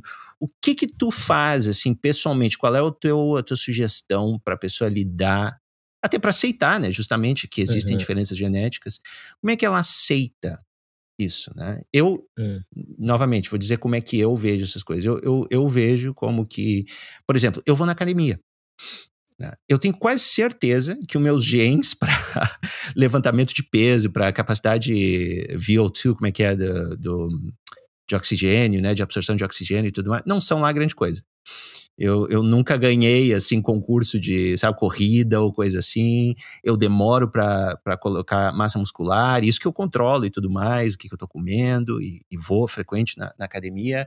E eu vejo outras pessoas, sabe, que vão seis meses e já estão bem maiores que eu, por exemplo. Uhum. A questão é, é para mim é fazer o melhor com as cartas que eu ganhei, né? É, uhum. É, eu a gente não, não escolhe essas cartas, elas caem na tua mão uh, aleatória, a gente não escolheu os pais que a gente tem, a gente não escolheu os genes, a gente não escolheu nada disso. E às vezes a gente não escolhe também as, os infortúnios da vida, né? As coisas que acontecem, os acidentes que acontecem na vida. A gente tem que jogar o melhor jogo que a gente tem com as cartas que a gente tem na mão. Então eu vejo desse sentido. Eu não quero dizer que por, por eu não ter herdado os genes para ser um Schwarzenegger, não quer dizer que eu não tenho que ir na, na academia e dar o uhum. meu melhor na, na, na, academia, sabe? Então, uma pessoa que, digamos, porventura, tu faça um teste de QI e descubra que o teu QI é mais baixo do que tu gostaria, isso quer dizer o quê? Que tu vai te, sabe? Ah, que horrível, sabe? Eu sou um, uma vítima desafortunada e agora não vou nem estudar porque não tem, não tem sentido. Não, pelo contrário. Acho que tu vai fazer o, o melhor, tu vai, tu vai justamente tentar compensar. Tu, tu pode adquirir o maior número de conhecimento que tu pode, sabe? Aprender línguas, aprender coisas. E porque um, um QI baixo não, não quer dizer que tu é incapaz uhum. de fazer tudo. O, o único problema, isso é um detalhe que eu me esqueci de mencionar o problema mais grave está na cauda inferior, na, bem baixa, tipo duas, dois desvios padrões, né, para baixo. Então, um, um QI bem baixo mesmo, sabe? 60, 65, coisa assim. Realmente, aí a situação é, é, é difícil. Mas as pessoas que estão mais perto da média do QI, até um pouco menos que a média, esse, é, é, pode fazer, sabe? É, as portas estão abertas para quase tudo na tua Sim. vida, sabe? Ser um prêmio Nobel de, de física, mas o fato de que tu não vai ser o prêmio Nobel de física não quer dizer que tu não, não, queira, não possa estudar física sabe? Exato. Por teu próprio é. prazer, ou até por, por sabe, para te trabalhar uma, uma, alguma coisa com física, mas que não seja nível competitivo ou coisa assim, sabe? Uhum. Como é que tu, cara, assim, tu individualmente, os infortúnios uhum. da vida e da genética? É, bem, eu também tenho coisas que eu gostaria, mas eu acho que eu tô atingindo uma fase da minha vida em que eu aceito, eu me aceito mais. E tem a ver com muitas outras coisas, inclusive a homossexualidade e tal, que eu passei o meu período de armário, né, no começo da idade adulta. Então, eu, se é para, se você me pressionar e falar, ele me dá uma teoria da felicidade aqui aí agora. O que, que eu diria? Eu diria, eu acho que a felicidade depende de você estar em sintonia, em ser autêntico com as coisas que partem de dentro e poder deixá-las desaflorarem contanto que elas não afetem a, a, liberdade e a felicidade dos outros. Então, estar em sintonia com o que vem de dentro e também é, estar em sintonia não quer dizer rédea larga para tudo também, né? Porque eu entendo que se eu não controlar a minha alimentação, eu vou ser muito gordo e eu vou ficar infeliz, que eu não vou me achar atraente. Né? Então, é, eu acho que a felicidade depende disso. Então, se eu tenho, como você falou, as cartas na mesa, se eu, se eu me conheço a um nível genético, de saber que eu tenho certa propensão que o meu irmão não tem, ou meu amigo não tem, e eu tenho, então eu controlo o ambiente. O que essa, toda essa pesquisa com QI não mostra é que há, haja uma variação de racionalidade entre os grupos humanos. Inteligência não é racionalidade. Na verdade, pessoas muitíssimo inteligentes podem ser completamente irracionais, porque elas vão ser muito boas em defender uma crença falsa e absurda. Então, é, né, desde Aristóteles propõe-se que o ser humano é um ser racional e nada dessa pesquisa desafia essa ideia a sério, né? Pode ser que a inteligência acelere o processo de pensar racionalmente, mas uh, ele ainda acontece. Eu nem acho que isso é verdade, porque é, quer uma boa teoria da razão? Está num livro chamado Iluminismo 2.0, Enlightenment 2.0, do Joseph Heath. É, o, o Heath é um filósofo canadense. O primeiro capítulo é o que é a razão e levando em conta a pesquisa cognitiva. E ele diz, uh, para pensar, a razão é como se fosse um processo de serial, um processo de computação serial. É, o, que, o que é diferente de ser um paralelo. Então, num paralelo, computação paralela, você faz várias tarefas ao mesmo tempo. Não. Você tentou fazer várias coisas ao mesmo tempo, você já não está sendo mais racional. Para ser racional, você precisa é, analisar detidamente, é um processo lento, e tem, depende da nossa memória de curto prazo, inclusive, que, na qual cabem três, quatro coisas por vez. Então, ou seja, a razão é lenta para qualquer cérebro. Então, a razão é mais um software que pode rodar em diferentes hardwares. Por isso, mulheres e homens são igualmente racionais, negros, brancos, asiáticos, etc., são igualmente racionais. Pode ser que lá na, na rabeira do QI, lá muito baixo, quando começa o nível da, né, que a gente chamaria de deficiência mental, aí até pode ser que a capacidade racional seja afetada. Mas aí, é como eu disse, a reação a isso é ajudar o grupo, né? E a gente sabe que esse grupo do baixíssimo QI tem também maior propensão à violência, às vezes é porque não entende bem o mundo e é um jeito que a, a sobra para conseguir alguma coisa, né? E há uma dificuldade que já está aí posta pelos nossos tempos, em que os serviços expandiram, os empregos ligados a serviços expandiram. Talvez é uma coisa que tenha a ver também com essa sobrevalorização da inteligência, de achar que, a, que de ter medo do teste QI, porque acho que o teste QI é, é o quanto você vale como pessoa. É porque a gente está nessa era de serviços, de tecnologia, de informação, em que as pessoas sobrevalorizam a inteligência, né? É, pode ter a ver. Então, é, é isso. Eu acho que saber quem você é, esse nível molecular, inclusive, eu sou sempre do grupo que prefere saber.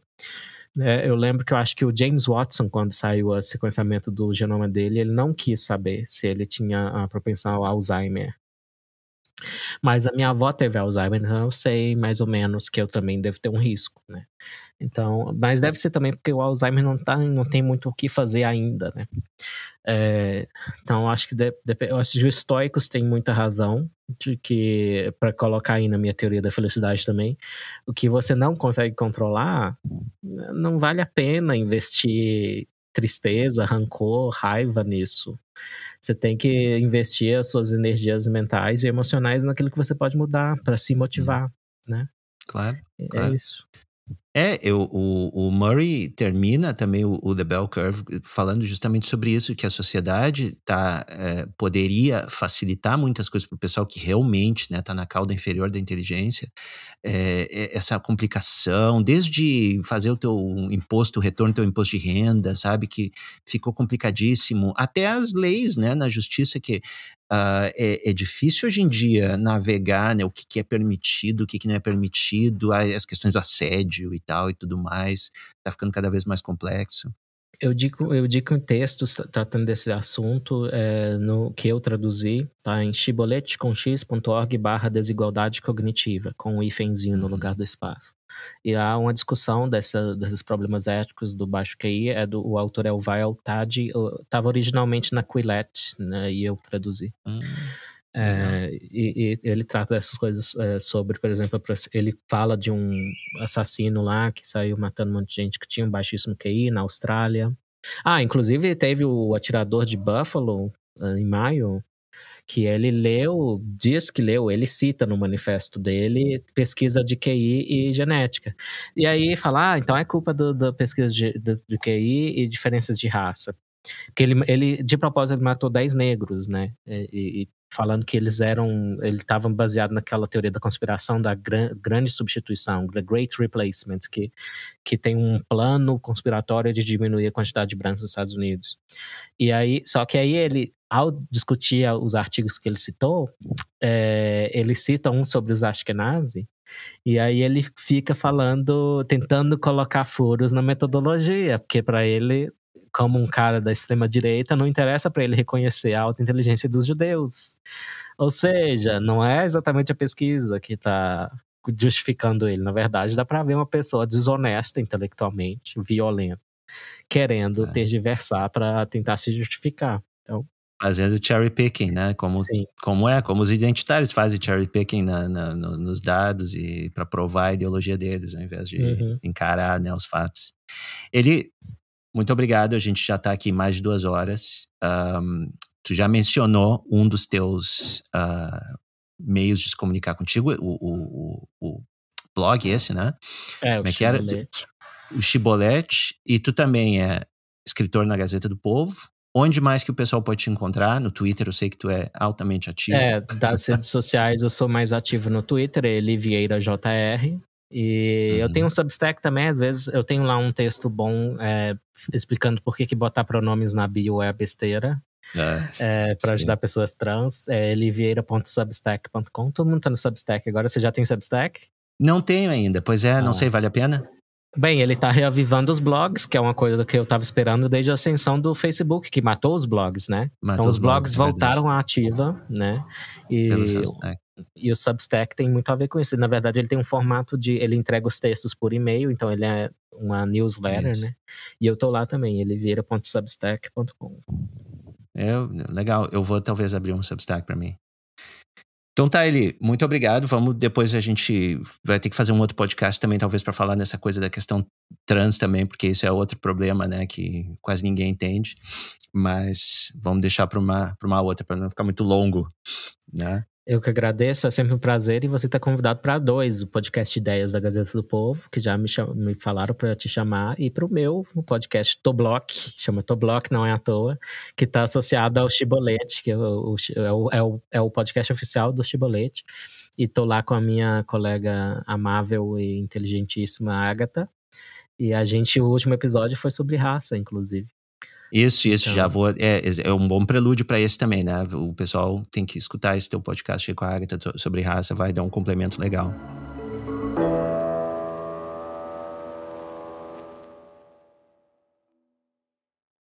Se você gostou desse podcast, pode ajudar a divulgar compartilhando nas mídias sociais ou no seu blog. e deixando uma avaliação no iTunes ou na plataforma que você usa. Você também pode ajudar fazendo uma contribuição pelo Apoia-se. O raciocínio aberto só existe graças ao apoio de ouvintes como você.